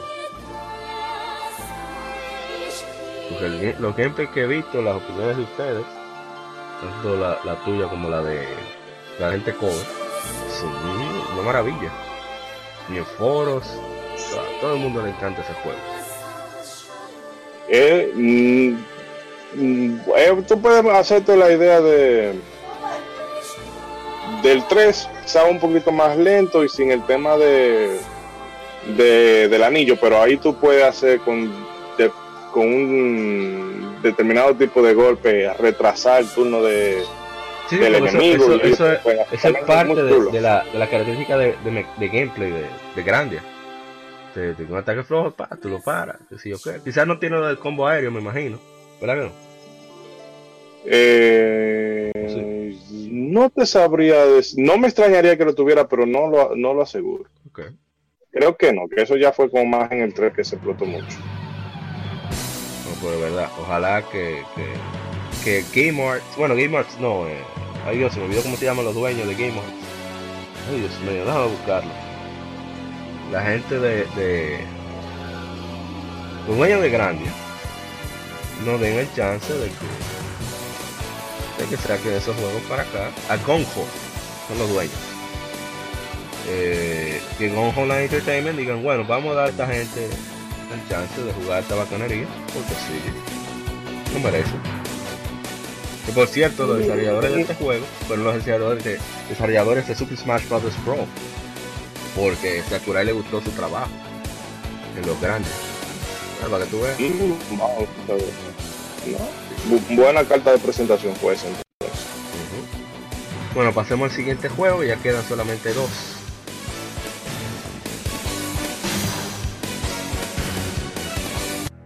Se trata de Beautiful Joe, Do- Joe 2. It's beautiful. Trata de. que salió hace 14 años, es la secuela de Beautiful Joe. El juego fue desarrollado por Clover Studio, creado por Capcom, para el Nintendo GameCube y el PlayStation 2 de Sony. La historia inicia precisamente donde el Beautiful, cuando Beautiful Joe 1 se quedó, con el inicio de una invasión alienígena de una, organi- por una organización malvada llamada Gedo. El, grupo es liderado por un ser nunca antes visto como, como emperador negro, quien proclama su meta de conseguir los Oscars arcoíris especiales, que son siete estatuillas que contienen el poder de final feliz. Sí, sí, así que dice. Muy similar a su predecesor, Beautiful Joe 2 es una combinación de 2D gráficos 3D cel shaded con elementos de gameplay de acción, plataformas y beat'em up. Usando tanto a Beautiful Joe o Sexy Sylvia, el jugador debe utilizar poderes VFX con el fin de luchar contra enemigos y resolver puzzles. La parte integra- integral del gameplay, estas habilidades incluyen cámara lenta, acelerar, acercar o replay en la pantalla. También similar al original, Beautiful Joe 2 vendió modestamente, pero consiguió elogios de los críticos debido a sus gráficos y gameplay muy estilizados. Eh, Beautiful Joe, como he dicho, es un juego fantástico que lamentablemente como que no caló entre la mayoría de la audiencia, pero tiene un gameplay y una originalidad eh, muy singular. Realmente ese um, esa forma en que ellos toman elementos cinematográficos y lo integran en el juego. De que tú todos los poderes son únicamente efectos, eh, bueno, VF, VFX, Sí, eh, eh, muy, muy chulo. eh, realmente es un juego que yo pude probar, pero fue la versión que ellos hicieron para 10. Ah, eh, sí, no es que sea muy allá, pero por lo menos, pero caramba, muy, es muy imaginativo, que eso, no sé si sería también de, eh, wow, me voy a olvidar de pana de platino. Camilla. Ah, Harold. Camilla. Eh, X Camilla, el, el de Okami, Resident Evil 2, etcétera. Mm, Bueno, no, porque pensaba, pensaba, ah, no, pensaba que él también estaba mezclado en el desarrollo de, de, del Beautiful Joe. Sí, sí. Pero eso es, o sea, la Sí. esencia de Platinum estaba ahí. Es su De creación. agarrar ideas, ideas loquísimas y meterle un gameplay que, o sea, dinámico y bonito de ver. Sí. O sea, ese, eh, ya desde ahí, eh, eh, bueno, ya desde ahí se veía lo que en un futuro ha resultado ser platino. Así mismo. Eh, señor Arco, ¿usted va a decir algo? Bueno, yo no pude disfrutar mucho de la de la Beautiful Joe. Yo, yo tenía la Beautiful Joe 1 para PlayStation 2, pero nunca, nunca la llegué lejos. Lamentablemente en esos tiempos uno era un manco, pero algún día tal vez se le dé una oportunidad otra vez y más a la de Play 2. Bueno, a- Adelante la, la 1. Te tengo mala noticia. Eh, la, la manqueadera se pone peor con los años. Bueno, puede decir que sí o que no, pero depende del, del grado de conciencia que uno tenga en esa época también. ¿sabes? A veces uno está, ¡ah! No puedo, y lo suelta. A uno por la necedad, la terquedad, que también aumenta con los años, uno, uno le da más fácil. No, O pero aguanta- aguanta veces más. que uno se- No, que hay veces que uno se pone a probar en emuladores y cosas así, esos juegos de antes. Y realmente uno lo deja, no es de que, no es de que bueno, por la sensación de frustración, sino porque uno mismo se da vergüenza. Y diablo, ¿qué me ha pasado que yo estoy jugando tan mal? Ah, sí, eso pasa. Bueno, pasamos al siguiente juego, el último de la tanda.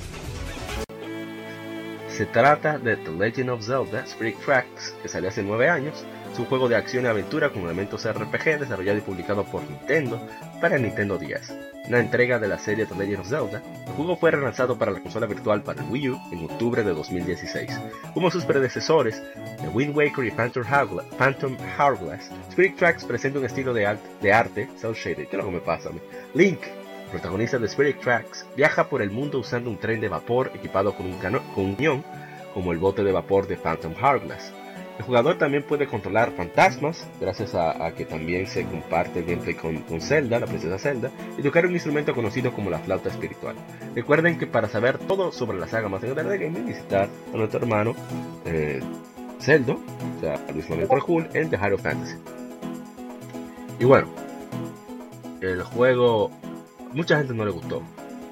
Entiendo por qué. Un juego súper casualizado, de Legend of Zelda, utilizar el stylus, que eso no le gusta a mucha gente. Nintendo, de, en mi opinión, Nintendo para la exploración y, manejo de la espada, del mismo tren, debió dar la, debió pensar en crear un esquema de control también con los botones. Un mundo fanático de, de- del stylus. Pero me parece un juego muy divertido, mucho mejor que Fa- eh, Fountain Harvest en mi opinión, sobre todo porque no tiene el bendito backtracking forzado del Templo del Rey del Mar, que lo odio con todo el corazón, casi tanto como los SJWs. ¿Me pasé? No, no, yo tanto no, tanto así no. Eh, en fin, eso de, utilizar el, fantasma con Zelda y pensar especialmente la dirección que se va a mover el fantasma y también mover a Link fue súper entretenido. Eh, el uso del tren, el del tren, a mí me gustó muchísimo, me reí bastante con eso. Con tres raro, eso sí, pero, pero al, al final resultó muy entretenido. Y bueno, eso es todo lo que tengo que decir del juego, que si pueden lo, pueden lo prueben, pero vayan con expectativas bien moderadas, si no por debajo, para que ¿verdad? no sea tan duro el golpe en caso de que no les agrade. Eh, no sé si alguno de ustedes Eh. lo jugaron. ¿eh? Eh, yo intenté jugarlo realmente. Yo probé, creo que pasé el primer templo, quizá de camino al segundo, como está por un bosque o algo. Pero la chelcha del tren no me terminó, no me, esa idea no me, no me terminó de comprar y no pude. Mira, que a mí el, el wow, eh, creo que tú lo mencionaste ahora, se me fue el nombre totalmente. La Phantom Hourglass. Eh, a mí me gustó mucho. Sí es, pero fácil la va Eso nada más para decir, miren señores, con el stylus tú puedes hacer estas cosas. Y yo, bueno, como me gustó, no es, no, yo no lo pondría en mi top 5 de, de, de Zelda. Eh, pero me gustó por la, por las cosas que se hacía con, con el stylus. Y quizá con, por eso fui, y más que eso era básicamente, se reutilizaron, bueno, por lo menos el motor gráfico y algunos, y algunos visuales de, eh, para la, la Spirit Track. Y yo fui muy entusiasmado con ese juego, pero después de un rato como que no me enganchó y lo dejé y me puse con otra cosa y más nunca volví con Ese es como uno de los celdas que Nintendo dijo, señores, vamos a hacer algo para sacarle los cuartos a la gente, que tú le pones el título de celda y ellos van a volver locos como quieran. Sí. Y quizá por eso no la sentí tan inspirada. Por eso se decidió, creo que ella Numa con unos cuentos de, de un tren, qué sé yo, que va a otro mundo. Y, y por eso se le ocurrió con, con ese cuento, no sé si es tradicional o qué, no sé. Y ahí se le metió pero- la idea de meter un tren. Él dijo, pero ¿podemos meter un tren? Y Miyamoto pero- le dijo lo de siempre, si, si funciona a nivel de jugabilidad, tú puedes hacer lo que tú quieras. Y lo metieron, ¿sabes? Pero eso, eso, al menos hay que reconocer eso, de que siempre se ha buscado darle un, elemen- un elemento distintivo a cada saga, que, a cada entrega, que no es, claro, en el fondo tiene la misma forma, por lo menos eh, anterior a Breath of the Wild, pero siempre se buscaba como de darle el elemento de este es el Zelda de tal cosa. Tú sabes que eh, el, la Link to the Past este es el Zelda que, que estableció la fórmula. El Ocarina, bueno, este es el del eh, viaje en el tiempo. El Twilight, este es el del lobo y cosas por ahí. Tú sabes que hay un elemento que es distintivo a ese Zelda. Y a veces se, se pega y a veces no. Pero eso, claro, no quiere decir que sea mal juego ni nada, pero eh, eso que a mí no me, Ah, no me, no, no me enganchó. No, no, no, está bien. Señora, ¿usted lo probó? Sí, yo la probé. Realmente el tema del tren es, para mí, al menos al principio, eh, es mucho, mucho mejor que el barquito ese. Cuando tú nada más disfrutas el barco en la Phantom Hourglass, después de que tú le metes su par de mejora y eso. Sí. Pero con el tren, ya tú, ya tú bregas de una vez. Ahora, también puede Y ser otro- que otro- como la- por la experiencia previa con el barco, ya el tren como que no molesta tanto. Bueno, también eso sí. Por ahí en internet hay una versión que te permite jugar el juego sin tener que usar la pantalla, excepto para los puzzles, pero ya usted sabe, búsquela por ahí. Mm, mm, mm. Excelente. La versión Mr. Robot. Eh, otro, otro detallito es que por fin Zelda, al menos en este juego, no está de adorno. Exacto. Y, o sea, tiene, tiene más personalidad que la Zelda por, por lo general. Me gusta mucho en el principio cuando, cuando ella la, la transforman en el espíritu que se vuelve loca. Sí, muy Y- chulo. ¿Qué otra cosa era que iba a decir? Oh, Dios mío, se me olvidó. Buscar los conejitos del diablo. No, eh. Es una desgracia. Ah, sí, verdad, el multiplayer, se me había olvidado. Ah, mu- un-. El multiplayer era, era entretenido también. Pero bueno, ya está aquí que- las efemérides. Esperemos que lo hayan disfrutado, que nos den sus opiniones. Están todas en las redes sociales, Facebook, Twitter, Instagram. Y si tienen dejar algún comentario respecto a su experiencia con los juegos o aconsejar a cualquier juego que quieran que hablemos, escríbanos por ahí. O si quieren participar en el programa, estamos ya abiertos a eso. Así que O si quieren, o si quieren llenarnos de todo su odio por Ah, sí, los comentarios que hacemos en Nomura. sobre No, todo. Se recibe todo. Sí, sí, sí, se vale todo. Bueno, ahora pasaremos a la semana, que son los Game Awards, el resultado de los Game Awards, las opiniones, etcétera. Así que no se muevan, seguimos con The Young Gamer Podcast, el gaming nos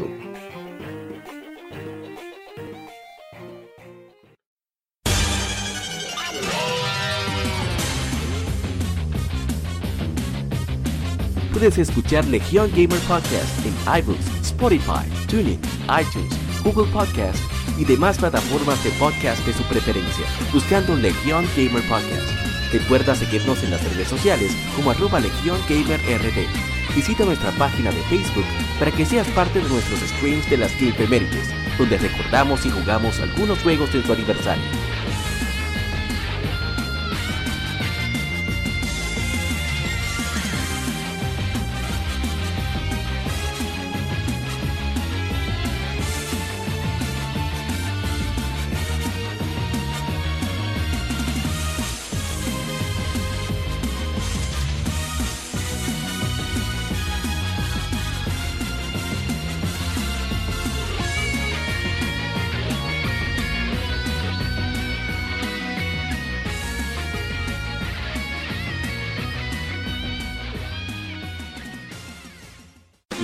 tema de la semana.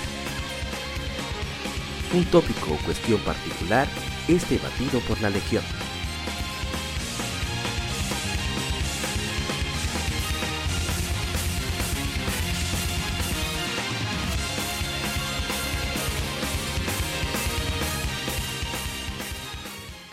Y arrancamos con el tema de la semana, que son el resultado de The Game Awards 2018. Eh, así que le voy a preguntar a mis compañeros, Mr. Artu y Ishidori-san, ¿Qué, mierda. ¿Qué hacemos primero? No, ¿qué hacemos primero? ¿Decimos el resultado de los ganadores y nuestras opiniones? ¿O hablamos de los anuncios y nuestras opiniones? ¿Cuál de los dos? Eh, los ganadores primero y luego las opiniones. Sí, sí, eh, el, el, veneno para, para el final. Ok. Game Awards 2018 eh, terminó, los ganadores han sido anunciados, estamos leyendo de Gematsu. Juego del año, reconociendo un juego que entrega la mejor experiencia en, todos los aspectos técnicos y creativos. Como dijimos, estaban Assassin's Creed Odyssey, que no sé qué buscaba ahí, Celeste, que tampoco sé qué buscaba ahí, Call of War, Marvel's Spider-Man, Monster Hunter World y Red Dead Redemption 2. Y el ganador fue, sorpresivamente, o sea, digo sorpresivamente porque el pronóstico decía que era Red Dead Redemption, y fue God of War. Yo me quedé en shock. Ah, primero, primero, pero verdad, antes de, hablar de, de todos esos premios. ¿Ustedes vieron los premios completos en vivo? Yo no. Sí, sí, sí. Yo, yo lo vi en un corito ahí. Ah, pero eso corito ahí.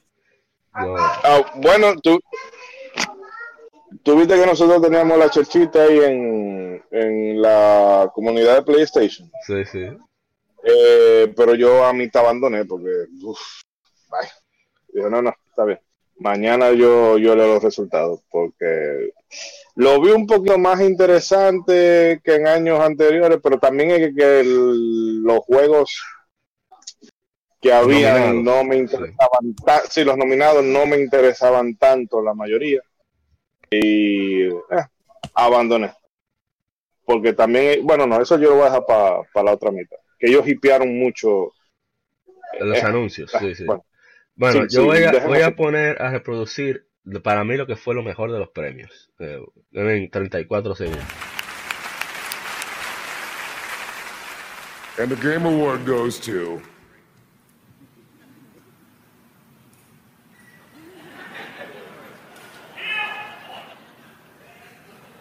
Red Boy. Para mí, personalmente, Read Boy fue lo mejor de Game Awards. esa gente se, la comieron ahí.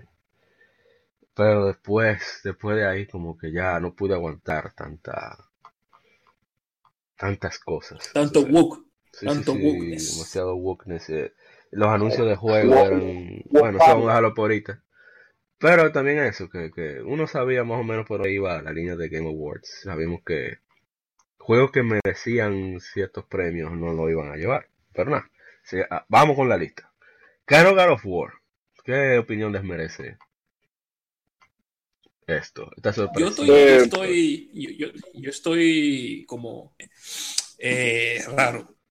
yo creía que donde iba a ganar, donde yo, donde iba a donde yo creía que iba a ganar Red Dead Redemption ganó God of War y donde yo creía que iba a ganar God of War gana Red Dead Redemption entiendo cómo la vaina.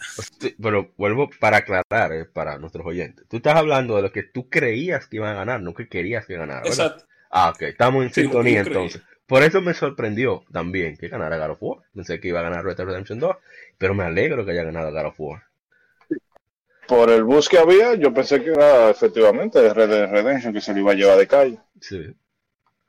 Y efectivamente, yo estoy también como alto que habían premios sobre todo, bueno, para no spoiler, pero habían premios que yo entendía que God of War se lo tenía que llevar sí o y no se lo llevó. sí, sí. locura total.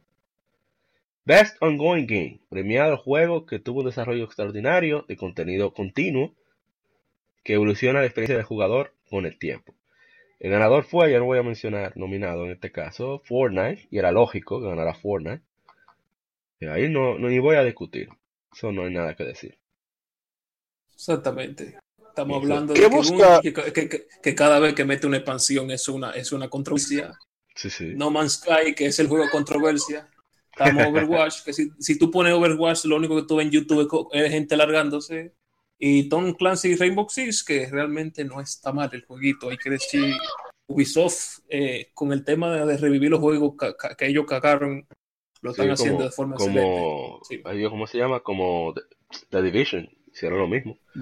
The, Division, lo, la, creo que lo arreglaron, no sé hasta Sí. dónde quedó. Sí, porque quedó. For Honor, For Honor- For Honor le sigue metiendo contenido también y esta, esta es la que mejor le ha, le ha ido a la Sí, sí, a sí. Rainbow Six. Según mucha gente que ha jugado todos los juegos, quien más merece ese premio por esfuerzo es Rainbow Six.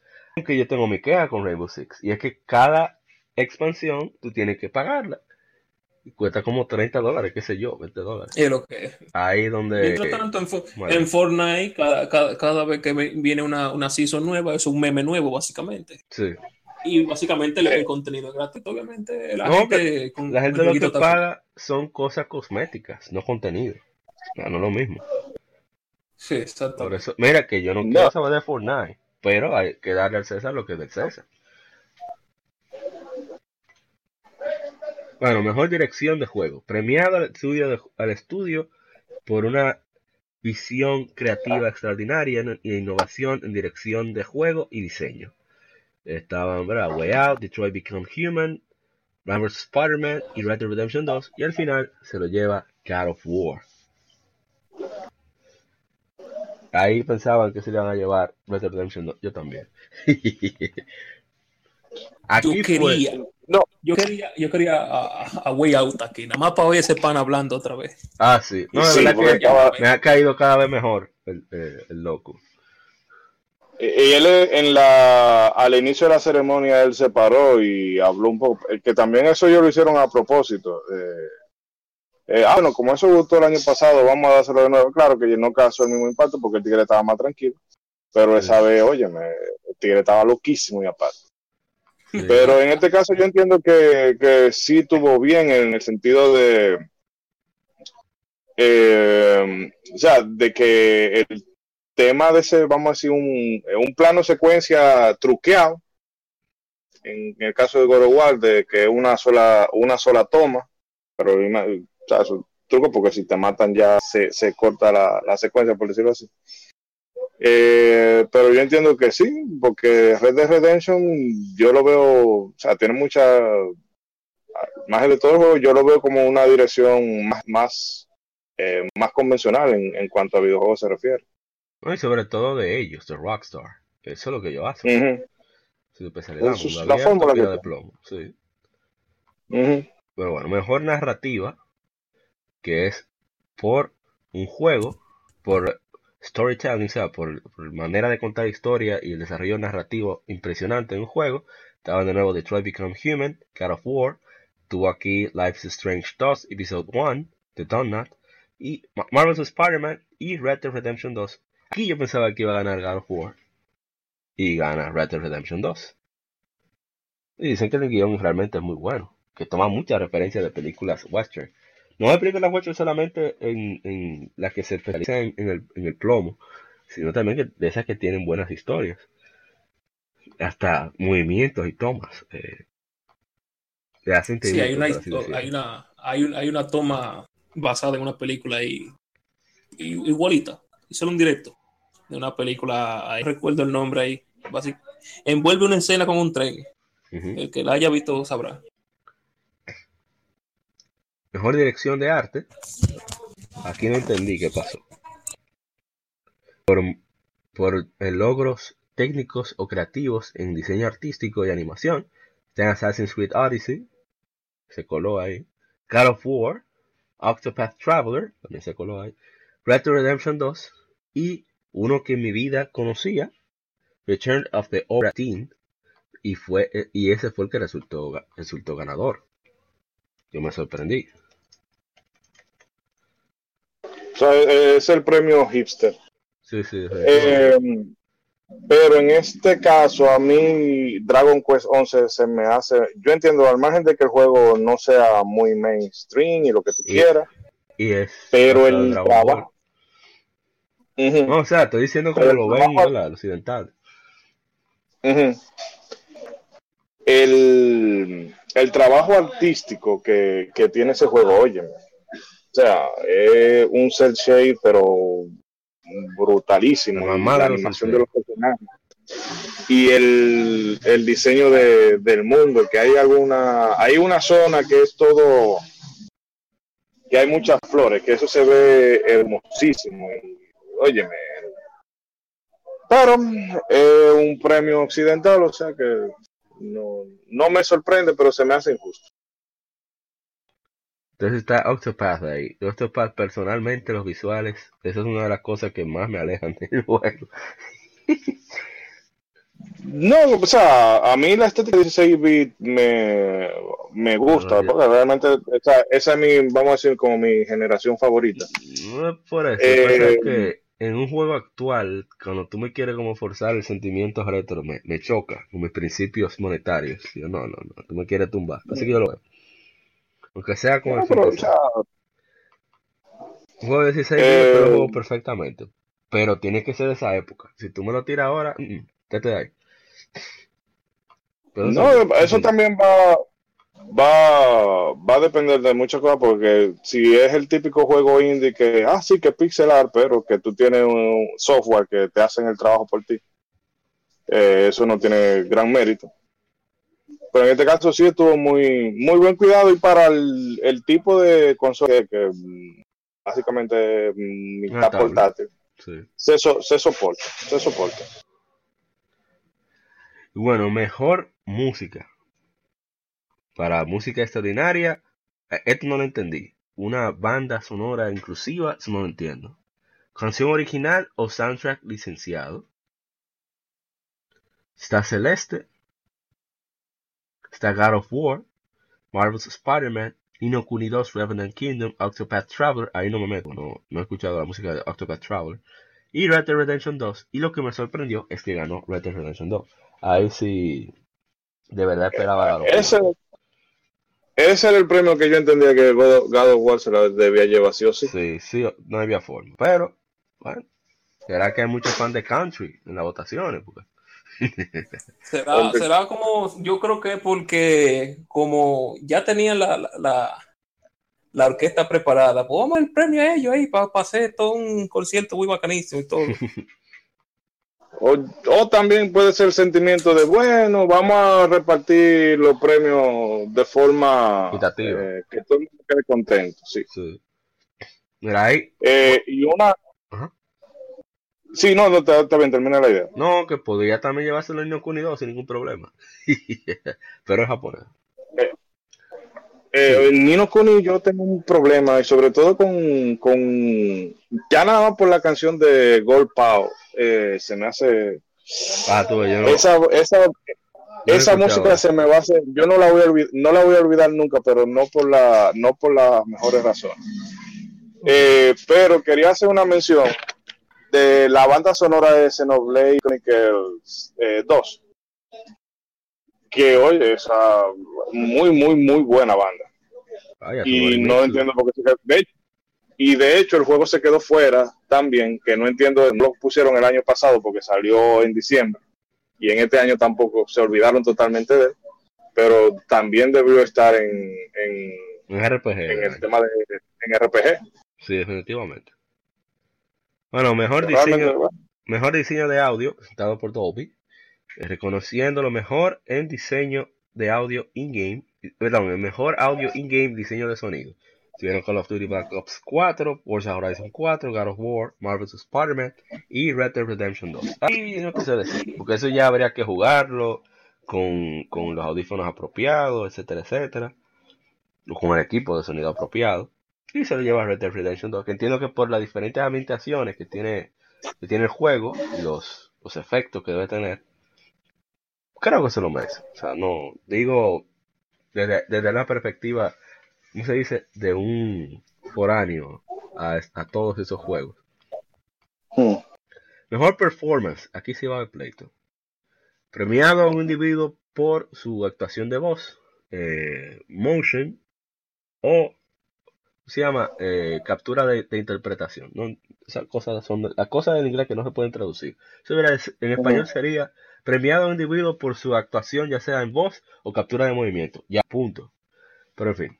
Eh, Brian Deckard como Connor en Detroit, Detroit Become Human, Christopher Judge como Kratos en God of War, Melisanti Majuras Cassand- Mahut Ca- como Cassandra en Assassin's Creed Odyssey, Roger Clark como Arthur Morgan en Red Dead Redemption 2 y Yuri Lowenthal como Peter Parker en Marvel's, Marvel's Spider-Man.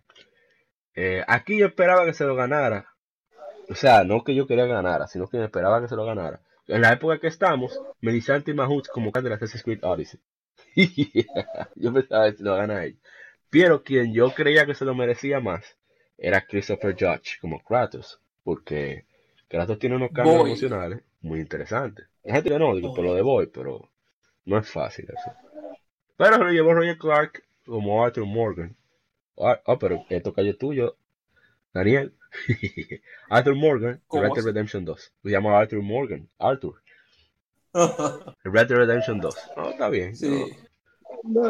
Creo que fue víctima también de, eh, bueno, para que no se queden descontentos cuando pierdan el, El el juego del voto. año. Juegos para el impacto. Ya no me voy a tener. Eso sí voy a dejarlo porque eso es Ah. cosas prosociales. Ah, Juego independiente. Ah. Bien, me voy de aquí. Ah, mira, aquí dice que debió ganar Dead Cells, pero ganó Celeste. Juego independiente. eh, sí, eso sí yo, porque yo, bueno, Jiménez Sarmiento eh, jugó mucho de Cell y él me, me comentaba que el juego le gustaba muchísimo, que tenía una dinámica muy chula y a que yo he escuchado que ha jugado de Cell le ha encantado de maravilla. Sí, Y yo definitivamente. debería de aprovechar y ver si hay en- si en una de estas ofertas de invierno aparece barato para comprarlo. Sí. Bueno, vamos a ver la cosa completa. Un juego independiente por logros técnicos y creativos, un juego hecho fuera del sistema de publicación o editora tradicional. Celeste, Dead Cells, Into the Breach, Return of the Obra Dinn y The Messenger y ganó Celeste. Pero según ¿verdad? la gente que se gana a nosotros, quien debió ganar es Dead Cells. Saludo también a Marcos Almanzar, de quien pierde entrega, que es enfermo y me ha dicho varias veces, papá, juega Dead Cells. Yo porque, ¿sabes? Soy taca- yo soy tacaño con los indies. Tengo que verlo más 5 y joder, plus para yo darle chance. Eso y, Y, de si, no, y si no hubiera, si no hubiera ganado Dead Cells, yo hubiera pre- pre- preferido que lo hubiera ganado The Messenger. Eso iba a decir que The Messenger- De, de Messenger me han dicho que es un juego pero que está durísimo. Ah, Quizá ese no ha juego tenido la, la ese juego misma prensa que debe total. ser, pero me han dicho que es muy, muy bueno. Así, ¿verdad? Sí, que ese- Ese tuvo juego no se, no se ha hablado nada de él. Cierta ayuda de un copión. Deberían aparecer más copiones así para esos juegos. Sí, No, que incluso ellos fueron, fueron con eh, se lo pre- el, parte del marketing que ellos hicieron con el juego fue con los programadores originales de, de Ninja Gaiden, el para NES, Oh, eh, como para que le dieran la bendición y ellos no, eh, eh, ellos se, ve- se vieron que disfrutaron mucho el juego, se estaban curando con mientras lo jugaban. Y no, se ve que es, no es, es simple y llanamente aprovecharse de, ah, aprovecharnos de la nostalgia. Eso tiene parte de eso, pero no es todo el motivo, sino de que son apasionados de, de esa época de los 8 bits y de las plataformas. oh, bien. Sí. Yo recuerdo el segundo boss, tú te curas como no hay forma con ese personaje cuando tú llegas a la, a la boss battle. Porque tú ves una, una figura súper amenazadora. De, tú lo ves desde atrás, con una capa grandísima y un, y un bastón. Y cada vez que tú lo ves, él se ríe, sube su bastón eh, y aparece mucho enemigo en pantalla y tienes que matarlo y darle para adelante. Hasta que tú llegas al área final y tú lo ves bajando y de repente tú ves que cae como más de la cuenta y es que realmente el, el- el enemigo es chiquitico, pero tenía una capa grandísima y no se podía ver. Qué Y, criminal. y- y él, se, él se la pasa discutiendo con el mismo bastón y eso. Anda. Tienen que jugarlo. Bueno, pasemos a la otra categoría, que es mejor juego de virtual reality o, act- o- o augmented reality, o sea, realidad virtual y realidad aumentada, que es por la mejor experiencia de juego jugable en realidad virtual aumentada, sin importar plataforma. Está Beat Saber, Firewall Zero Hour, Moss, Tetris Effect, Astrobot Rescue Mission, de- creo que el último juego de Sony Interactive Entertainment Japan Studio, y gana Astrobot. Dicen que es muy bueno, que no se tenga VR. Eh, que tremendo juego. Mejor juego de acción. Mejor juego de acción de género enfocado en combate. Call of Duty Black Ops 4, Dead Cells, Destiny 2 Forsaken, no sé qué buscáis, Far Cry 5 y Mega Man 11. Y gana Dead Cells. No está mal que gane Dead Cells. Pero hubiera gustado más que ganara Mega Man 11. Pero eso son ¿verdad? cosas mías, pero yo no he probado ninguno de los. Ah, sí, el demo de Mega Man 11 me gustó mucho. Dead Cells no lo he probado. ¿Qué opinan? No, y-. No, a mí realmente simplemente porque no para que no se lo dieran a Call of Duty me hace mucha Ah, gracia. no, tienes razón. Sí. Vamos por, tro por trolear. Pero tú sabes que hay también como un eh, un prejuicio con cierta que hay ciertas cosas que las grandes empresas lo hacen, como por ejemplo un Mega Man 11. Eh, ah, sí, bueno, lo hizo Capcom, gran vaina. Pero si lo hace un indie, eh, si hubiese sido un desarrollador indie que hace un juego de ese estilo, así como Mega Man 11, que no se llamara Mega Man 11, ni Mighty Number 9 tampoco, y hubiese salido con un bajo, o sea, un sello independiente, la gente tuviera vuelta loca. Pero como lo hizo Capcom, ajá, gran vaina. Eso yo ve- lo veo prejuicio. porque- Se ve hermoso en todas partes. Es una cosa increíble. Pero no. Y, y no, y, y tiene esa esencia de los Mega Man de NES, de que tú crees que tú te lo vas a comer con yuca, pero esa demo. eh, la madre. No es de que, que tú- no es que, tú te la. Ay, me la puse y la pasé. Mm, mm. El pro- yo creo que el problema es que de, en todo este tiempo que ha pasado, han salido muchos juegos que le han, han estado de tú a tú con, con Mega Man. O sea, ya Mega Man está ahí, pero como hay tanta competencia ahora mismo de muchos juegos independientes que cogen ese estilo o lo cambian, o sea, ese estilo se ha maleado tanto, e incluso los juegos hechos por fan de Mega Man. O sea, ya no, no- Mega Man no es el único que, que está, que está ahí. O sea, ya tal vez están. Sí, no sé malo, pero que el- el- ese, ese factor de, sor- de sorpresa ya no es tan grande como antes por el tema de. Ah, sí. hay más gente, hay más talento ahora mismo. Y que tienen que enseñar más que simplemente ese Mega Man hoy día. Ah, Eso sí. Pero me quedo con que dio ganar. O sea, me hubiera gustado ganar a Mega. Mejor juego de acción-aventura. Mejor juego de acción-aventura combinando combate con viajes y resolución de puzzles de rompecabezas. Creed Odyssey, God of War, Marvel's Spider-Man, Red Dead Redemption 2 y Shadow of the Tomb Raider. Y gana God of War. A mí me parece genial que ganara God of War. Eh, yo no creo que. Lo único que pudiera quizás acercarse de Marvel's Spider-Man y, y el mismo Red Dead Redemption 2. Pues eh, uno que han dicho de, de Shadow of the Tomb Raider no ha quedado tan bien. Y No es que no fue, no fue, no fue hecha, no fue hecha por el mismo estudio que la que hizo las otras. Fue, fue Exactamente. hecho por el, el que eh, fueron por lo que hicieron de, la Deus Ex. Y básicamente la historia de, de, Arkham, de la Arkham Origin. Ajá. Vamos a coger lo que ya está hecho, vamos a meter un par de cambios y vamos a darle para allá. Así mismo. Bueno, mejor RPG. Aquí viene el pleito. Por el juego mejor Sí. diseñado con rica personalización de, personajes, por la redundancia, y progresión, incluyendo experiencias multijugador masivas. Primero Dragon Quest 11, Echoes of Elusive Age, Monster Hunter World, Nino Kuni 2, Revenant Kingdom, Octopath Traveler, Pillars of Eternity 2, Deathfire. Y gana Monster Hunter World. O sea, aunque me alegra que haya ganado Monster Hunter World, porque, ¿verdad? Es juego japonés, etcétera. Quien más lo merecía, en mi opinión, era Dragon Quest 11. Ese, ese juego se ve, ese juego es hermoso. Donde quiera que se vea y, y tiene muchas horas de entretenimiento. No necesitas, no dependes de internet. Un juego fantástico. Eh, Mira que ahí y también estaba la Pillars of Eternity. Ahí estaban los dos representantes del RPG japonés y el RPG occidental. Ahí estaba Dragon. Quest y Pillars of Eternity. Mismo es. mira que yo no, no, o sea, no soy muy de esa línea, pero yo soy fan de Obsidian después de que yo vi el documental de cómo hicieron el primer eh, Pillars of Eternity. Eh, porque salir de abajo a como tú, que ellos, el- la música para el tráiler del Kickstarter, ellos lo grabaron en el pasillo del edificio donde yo trabajo, porque no había, había que resolver. O sea, mira, hazte esto para rápido. Eh, porque fue a Cotilla Record. Pero, eh, al margen de todo eso, es Dragon, Dragon Quest, o sea, como RPG, es que no, o sea, ese es el JRPG clásico definitivo. Eh, yo sé que no es muy accesible para alguna, para algunas personas, por, ¿verdad? Porque Por lo que eso te- estábamos en estos días, discutiendo en estos días, o no discutiendo, debatiendo, el tema de, del combate por turno, que, o sea, yo no le veo nada de malo a tú tener, a que te den una pausa para tú planear una estrategia. Que en este juego, sobre todo si tú lo juegas con, con la dificultad de los enemigos ajustada, no es que tú vas a dar botonazo ahí, a- mm, mm, tú tienes que sentarte a calcular bien. Yo he visto que parece que en el modo normal tú puedes usar el automático y darle para allá, pero en, en el modo difícil tú haces eso y nada en la mamacita.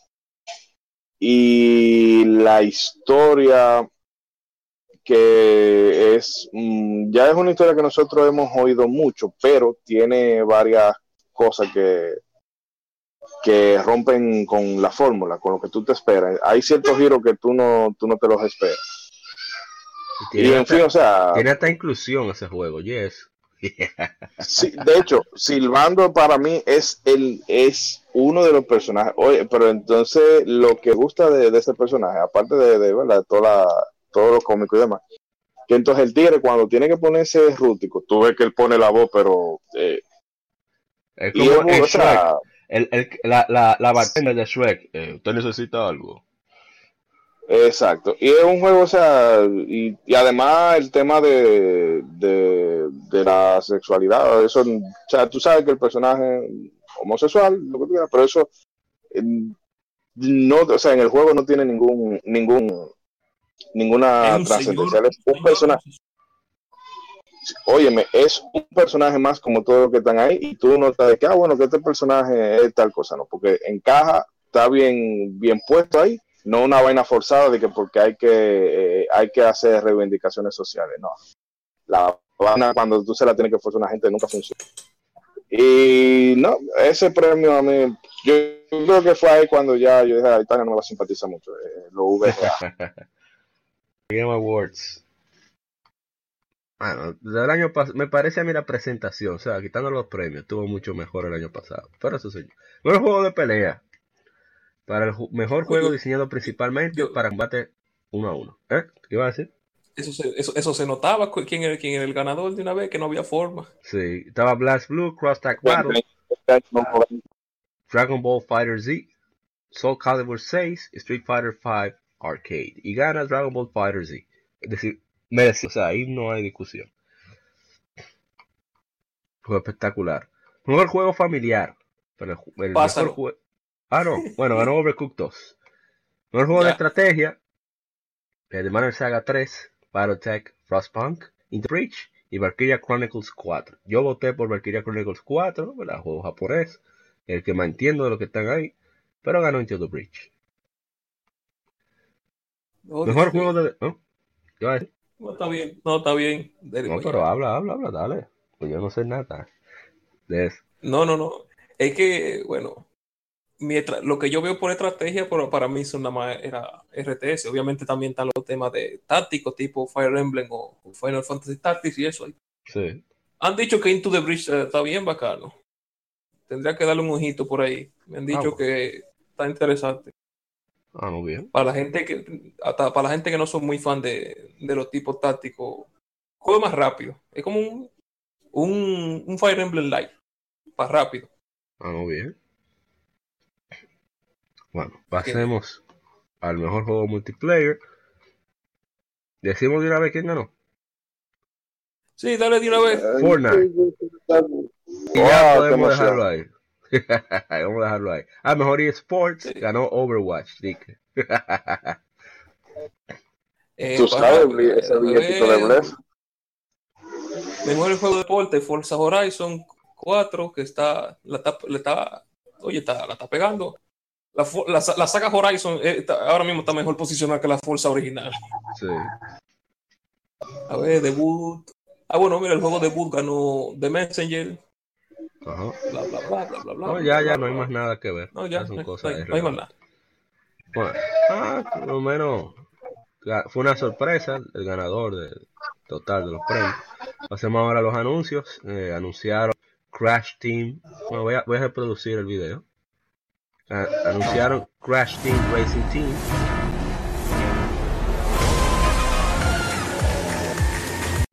Crash Team Racing Team que llegará a PlayStation 4, Xbox One, Nintendo Switch el 21 de junio 2019. Y también anunciaron que ese juego lo esperábamos. O sea, se salió el leak. Lamentablemente ya hoy en día mantener la información parece que es imposible.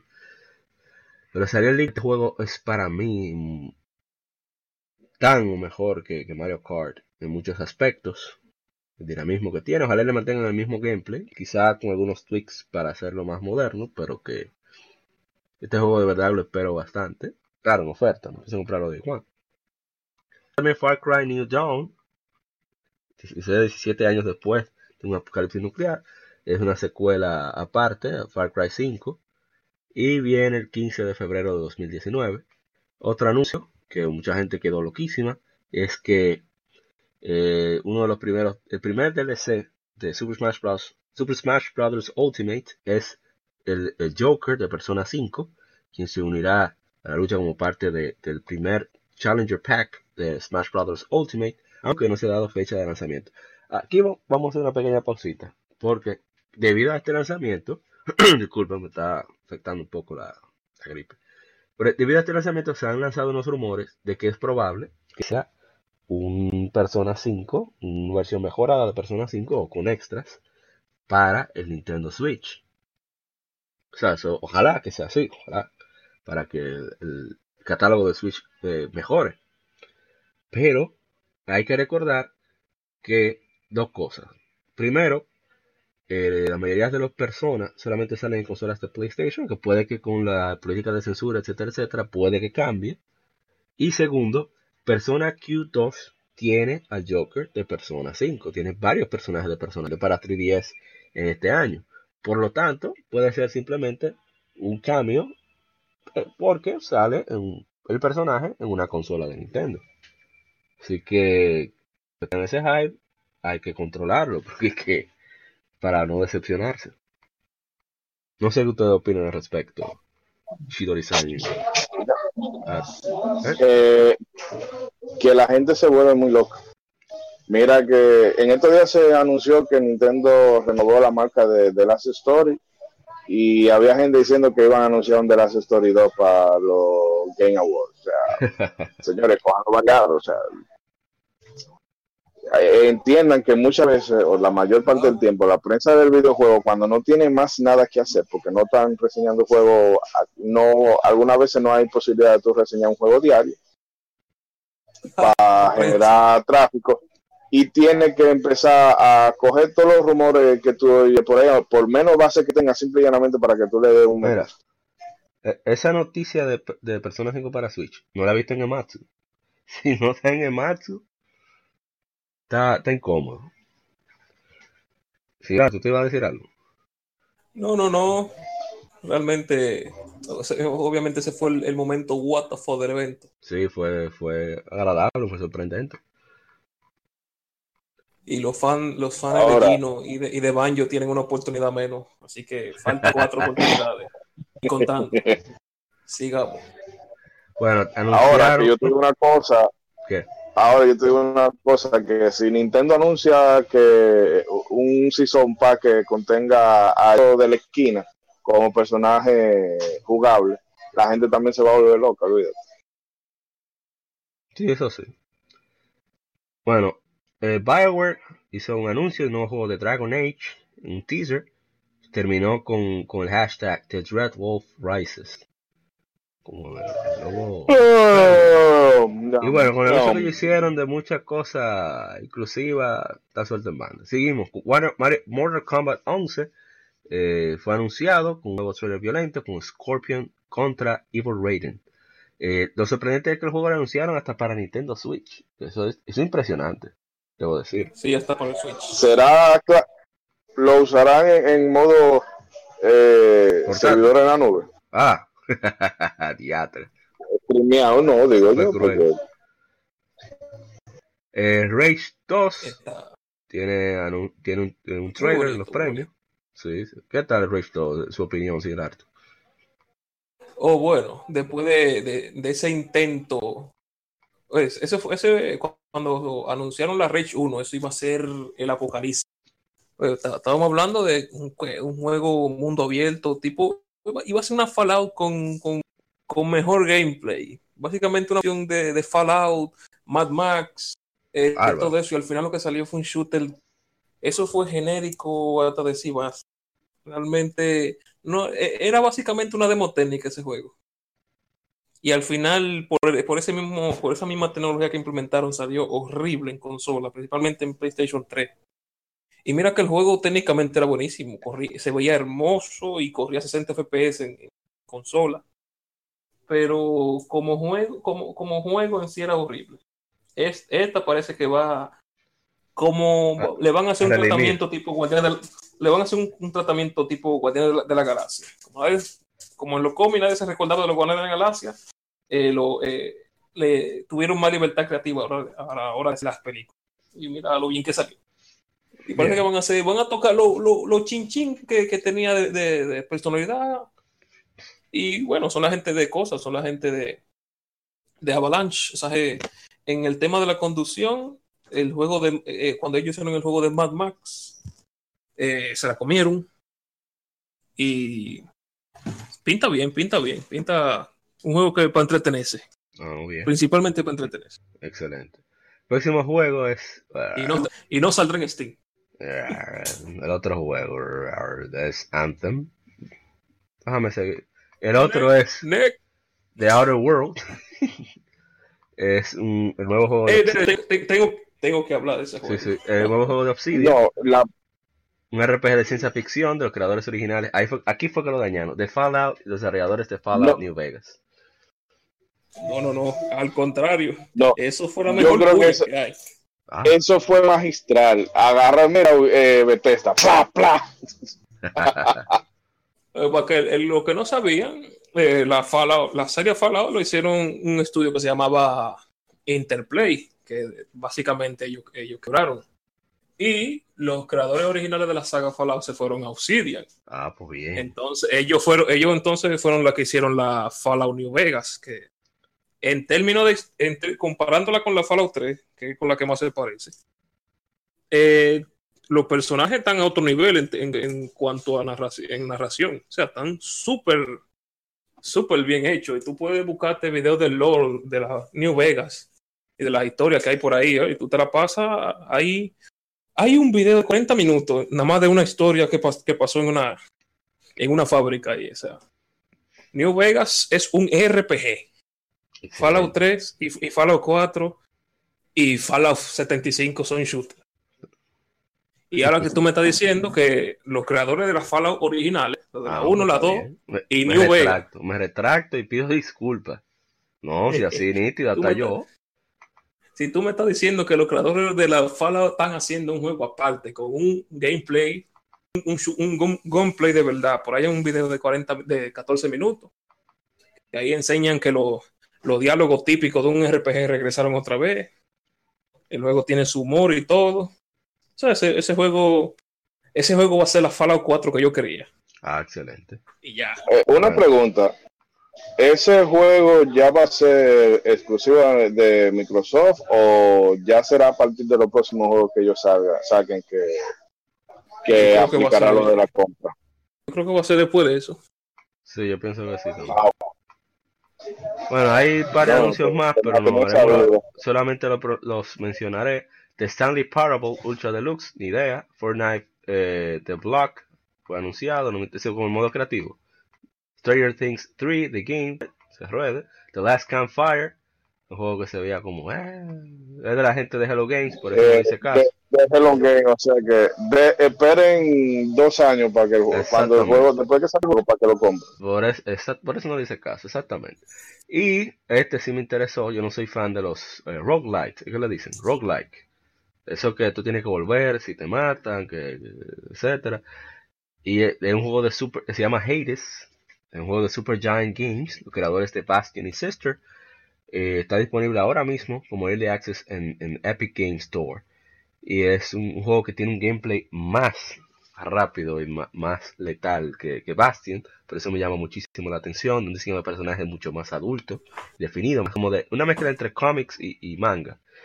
Y se ve genial. A mí me llama muchísimo la atención el juego. Así que vamos a ver qué, cuándo saldrá. Y, y bueno, tocará ver. Ustedes no sé qué les pareció. Está interesante. A mí me encanta el gameplay. No, el gameplay. Ajá. yo sé que en una rebaja de esa caen como el, eh, el transistor de. Exactamente. Where do you think you are? Pero bueno, eh, eso fue ya todo lo de, de Game Awards. No sé si quieren, no sé, criticar algo. Tienen que poner a la gente a hablar menos disparate. Entregar ciertos premios como mejor RPG, entregarlos en el evento, no antes del evento, porque, ¿verdad? Eh, eso a mí me pareció extrañísimo, que ellos empezaron a dar eh, premios antes de empezar la ceremonia. O sea, es una jodienda online, eh, en streaming. No es una ceremonia como los Oscars, que a veces dan premios durante los cortes comerciales. O sea, tú no estás dando, no tiene corte comercial, no tiene nada de eso. Entonces, arranca el evento a las mismas ocho y media y da, lo- da entregar lo- los premios en el marco del mismo, del mismo evento, porque parece que tú le estás restando importancia a, a- a esa categoría. Pues incluso cosas como de que mejor, eh, mejor youtuber, eh, es- equipo de eSport y esa jodienda, tú me la pones dentro de la categoría principal, que Exactamente. eh, Ahí es donde yo no. Mejor, yo sé que no lo hacen porque a Geoff eh, Knightley, como se llama, el canadiense, le interesa que su evento sea como el, el, el hub, el centro de, de todo lo que se refiere a premiaciones en videojuegos. Pero la gente de eSport debería tener su premio aparte. Mejor jugador de FIFA, mejor jugador de Street Fighter, mejor jugador de... Que tengan eso así. Y de hecho, los Como mismos si fuera indies deberían ya de tener una, Su los indies deberían de Su tener premio. eh, su premiación aparte. Sí, sí, sí. porque se ve, eh, eh, ¿qué te digo? Eh, claro, No. un, un juego es bueno independientemente de donde sea, pero hay cosas que yo la veo como movida muy, muy de, de postureo, muy hipster, de, de sí, nosotros somos, Apoyamos. pero tú no a- puedes Pero eso, eso, eso fue sí, la mitad del quizás evento. para, darle mayor trascendencia. ¿Eh? Eso fue la mitad del evento. Fue, fue- enseñar, enseñar lo, lo, lo, lo- qué tan hipster somos fue la mitad del evento. Así es. Eh, qué- qué- mira, mira, qué, mira qué tan, tan, tan apoyadores de las industrias somos nosotros. Mira qué virtuosos somos Ah, nosotros. hay- Claro, hay una la parte mitad que- del evento. que sí debo aplaudirle. O sea, debo aplaudirle porque no lo esperaba, no porque estuviera bien. Lo de que los tres grandes de consola estuvieran juntos, diciendo que están unidos por el juego, bla, bla, bla. O sea, dijeron una vaina ahí, Chuip y Cookie Cat, pero por lo menos estaban ahí los tres juntos. Yo esperaba que anunciaran el, cro- el crossplay, eso es lo que yo esperaba, pero. Bueno, Eso, o sea, es un protocolo de que, aunque tú notas que no era que estaban como muy, muy alegres de estar no estaban a gusto ahí. Sí, sobre todo la cara de, de, de, de Shaun se veía como. Sí, como, ah, estos dos vagabundos. Qué vaina. y claro, que eso también tiene, eso lo, eh, en, bueno, en semiótica, ¿sabes? El, eh, en la, bueno, la simbología que tienen las cosas, de que parece que dijeron, bueno, no, no, no, el, el teatro de nosotros, así que Phil Spencer va, va en el medio. Sí, ¿verdad? Pero bueno, eh, ¿qué más? Ah, una cosa, un un aspecto que yo entiendo, que por- lo dije en un grupo, no fue un grupo de, de videojuegos, fue uno de cómics. Fue el grupo de cultura cómics RD en WhatsApp. Yo dije, contrale, ¿por qué invitan a Hans Zimmer, que tengo entendido que no ha trabajado en juegos, y no mejor no invitan a Yasunori Mitsuda, o Matsu no, porque Matsu ¿verdad? está malito, a Koji Kondo, a Yoko Shimomura, porque no invitan a una de esa gente, mejor. O a Inon Sur, que ya vive allá en California. Oh, Inon Sur es el compositor de Dragon Age y compositor de Dragon's Dogma. Así que, o a este tigre, a Jeremy Soule, el de el de Skyrim, que por lo menos son gente de la, de la propia industria. ajá, porque- entonces, pero Hans Zimmer para que toque una sola pieza. Con ese dinero que le pagaron a Hans Zimmer, se queda la noche entera Yasunori Mitsuda, cualquiera de esa gente tocando ahí. El mismo Yuzo Koshiro hubiese Y- sido interesante. Y esa escena, o sea, esa promoción que le hicieron a Battle Angel Alita, que a mí la película me interesa, pero Ah, em, sí, sí, sí. no sé, No, o sea, ese, ese no es el evento está para un poco eso. fuera de lugar. Exacto, no Exacto, está como lugar. Y yo me imagino que fue que eh, 20th Century Fox dijo, bueno, Aquí hay gente. esta película como que no, no está no está causando mucho furor en, en- entre el público mainstream, bueno, pues vamos a, a tirárselo a los frikis que de seguro son los que lo van a ir a ver. Mira, esa Pero- es una de las pero- películas que menos me ha interesado de todos los trailers que yo he visto hasta ahora. Pero bueno.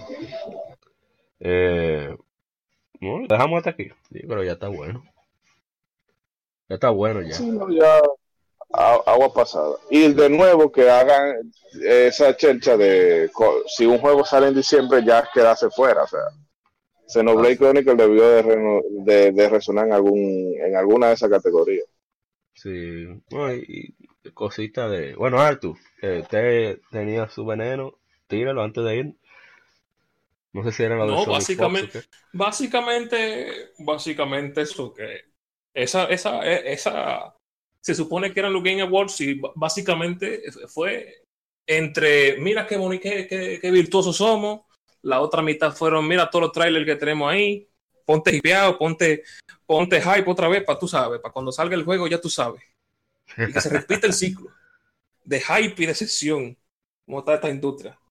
A mí me encanta que toda esta industria, to- to- todas estas compañías están perdiendo dinero estos, estos días. Esto es Yes. hermoso, sí. Ne- necesita- necesitamos, necesitamos otro crash así. Necesitamos que todo esto se vaya a la mierda otra vez. Estoy de Para que acuerdo. se, se arregle otra vez. Estoy de Así acuerdo. que estoy No, bien, como ellos sigan con esa la gente, estoy viendo que la gente está harta. Mientras ellos sigan con el modo Wakanda ahí de, de dársela en más progresista de, de la cuenta. Que, eh, o sea, se van a comer una M. Mira, eh, Battlefield, Battlefield Vagina como está, que ya al margen, de, al margen de, de la calidad del juego, que puede ser divertido y todo lo que No, o sea, la, la inversión en, lo en valores, en los valores de producción que tiene el juego. Hay un dinero. si tú no puedes decirle a tus a tus potenciales consumidores y a tu fan base eh, no que ustedes son unos incultos y que todos ustedes son por misóginos machistas si ustedes no quieren no compren el juego entonces mira lo que le pasa eh, Life is Strange 2 le ha pasado también lo mismo que es un juego que ha pasado sin pena ni gloria nadie habla de, de- de- y que tampoco entiendo cómo es que habiendo solo un episodio que yo tenga conocimiento de ese juego Sí. se le nomine sin haber estado No. No, tú sabes. y se, Ah. y el Chronicle fuera Ajá. entonces no entiendo. Oh, el problema es Eh, que no, pero- agarran y, y- y lo único interesante que tiene ese- este juego era, era su, su protagonista principal y por la segunda parte las quitan, así que ¿qué? ¿Qué hay? No hay nada. esa vaina de, de- de- a mí el primero me gustó por la checha esa de porque a mí el tema de, de viaje en el tiempo y, y líneas temporales y vaina dimensiones paralelas me llama pero esta Life is Strange 2 lo que eh, sabemos que los progresistas no quieren saber de Tron y, y todo y a la mínima vamos a tirarle puya que sea la que sea el tema migratorio que sea la violencia policial y todo lo que tú quieras. Sí pero eso ya yo estoy harto de verlo en CNN en CBS en NBC News. Yo no quiero esa vaina en mi videojuego. Exactamente. Ya para pa hatear a los republicanos hay 20 mil medios diferentes ya dejen de estar queriendo reforzar eh, ese esa eh, ese esa justicia social a uno hasta por por el oído por no decir otra cosa Benditos NPCs. Me tienen harto. Pero en fin, ya vamos a cerrar. Eh, ¿no? Despide el programa, señor Artu. Bueno, bueno, ¿qué puedo decir? Que además que disfrut- disfruten, disfruten lo que tengan en mano, porque ahora mismo veo en el horizonte una sequía y su madre. Ya anunci- ya salió todo lo que estaban anunciando hace dos años. Así que disfruten lo que tienen ahora, porque no hay, no hay nada interesante en un buen tiempo. Así es. Por lo menos está. Dame, quizás debe Mira, cinco mira. par de cositas, pero en verdad. Por lo menos no hay ningún juego que yo esté dispuesto a dar que haya sido anunciado. hasta ahora. Eh, señor Ishidori. No, ese, ese tipo de evento que yo no lo veo necesariamente como un evento gamer en, en parte, y me explico. Porque es como la, la plataforma de. Se me olvida el nombre del presentador, Jeff. Eh, Jeff Knightley. ¿Qué es que se llama? Jeff Knightley, o sea, es como, esa es como la tribuna que él usa para lucirse, o sea, es un, un evento que yo no lo siento como pudiera sentir un, un E3, una Gamescom o un Tokyo Game Show, eh, que él lo usa para brillar. Y que mm, esa estrategia que ellos usaron este año de tirar rumores y vaina para que la gente eh, se creara expectativa y se fuera y fueran con ansia a ver los premios que supuestamente la- que eso es lo que estábamos hablando ahorita de la gente que eh, cojan las cosas con grano de sal porque si por los rumores fuera ya hubiésemos tenido fecha de de The Stranding de Gozo, eh, de The Stranding Gozo Tsushima Kino 3 no, Eh, no te hubiera tomado 10 años, 12 años, qué sé yo. cosas por el estilo, o sea, cójanlo. Sobre todo si lo oyen en medio de habla hispana. Nada más voy a decir eso. Ay, Dios mío. Ay, santísimo. Bueno, eh, en mi caso sí, o sea, Game Awards fueron entretenidos en una parte, pero muchas cosas innecesarias en esos que no deberían de estar. Y bueno, recuerden escucharnos en iBooks, iTunes, eh, Tuning, Google Podcasts, Spotify. Saludos a la gente de Game Over XP. que Estuvieron por aquí, Besh Gaming, bueno, nuestros hermanos de quien pierde entrega. Eh, Andrés Pichardo de, de Retro Gamers, que siempre nos, nos tiene pendiente. Eh, y a todos los que nos escuchan. Eh, un saludo. No tuvo aquí un señor de la gente Cobra, Eric Ansel, por ¿verdad? razones ajenas de su voluntad.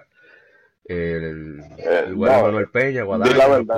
Que Está borracho. El tipo tiene resaca y no pudo. No, eh, lo tenemos trancado en el sótano. Ahora sí compramos cadena de Adantium y se la pusimos para que no se la pueda comer como las otras y, y salga a esparcir veneno por el mundo. Sí, sí, no, y que está resacado, o sea, está más fuerte el veneno.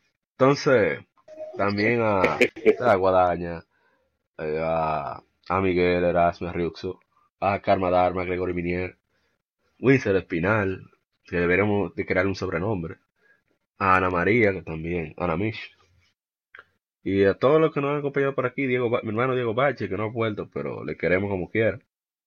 Y esperamos que hayan disfrutado este episodio. Ya después haremos algo más concerniente a nuestro aniversario. Les avisaremos. Esperamos que lo hayan disfrutado y, y recuerden compartir sus opiniones respecto al episodio. Cualquier cosa que les haya gustado, que no haya gustado, cualquier crítica que quieran acabar que nosotros, que no estén de acuerdo. Esto es un, foro abierto precisamente para discusión. Y esperamos que nos acompañen para el episodio número 51. Esto fue Legión Gamer Podcast. El gaming nos une. Un podcast diferente para gamers únicos. Nos vemos. Hasta la próxima. Somos Legión, somos gamers. Legión Gamer Podcast, el gaming nos une. Un podcast diferente para gamers únicos.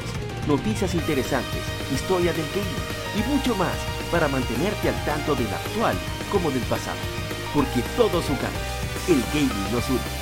Estamos disponibles en iBooks, TuneIn, Spotify, iTunes y demás plataformas de audio. Perfecto para escucharnos mientras subes niveles, buscas un objeto específico o practicas para dominar esa jugada devastadora.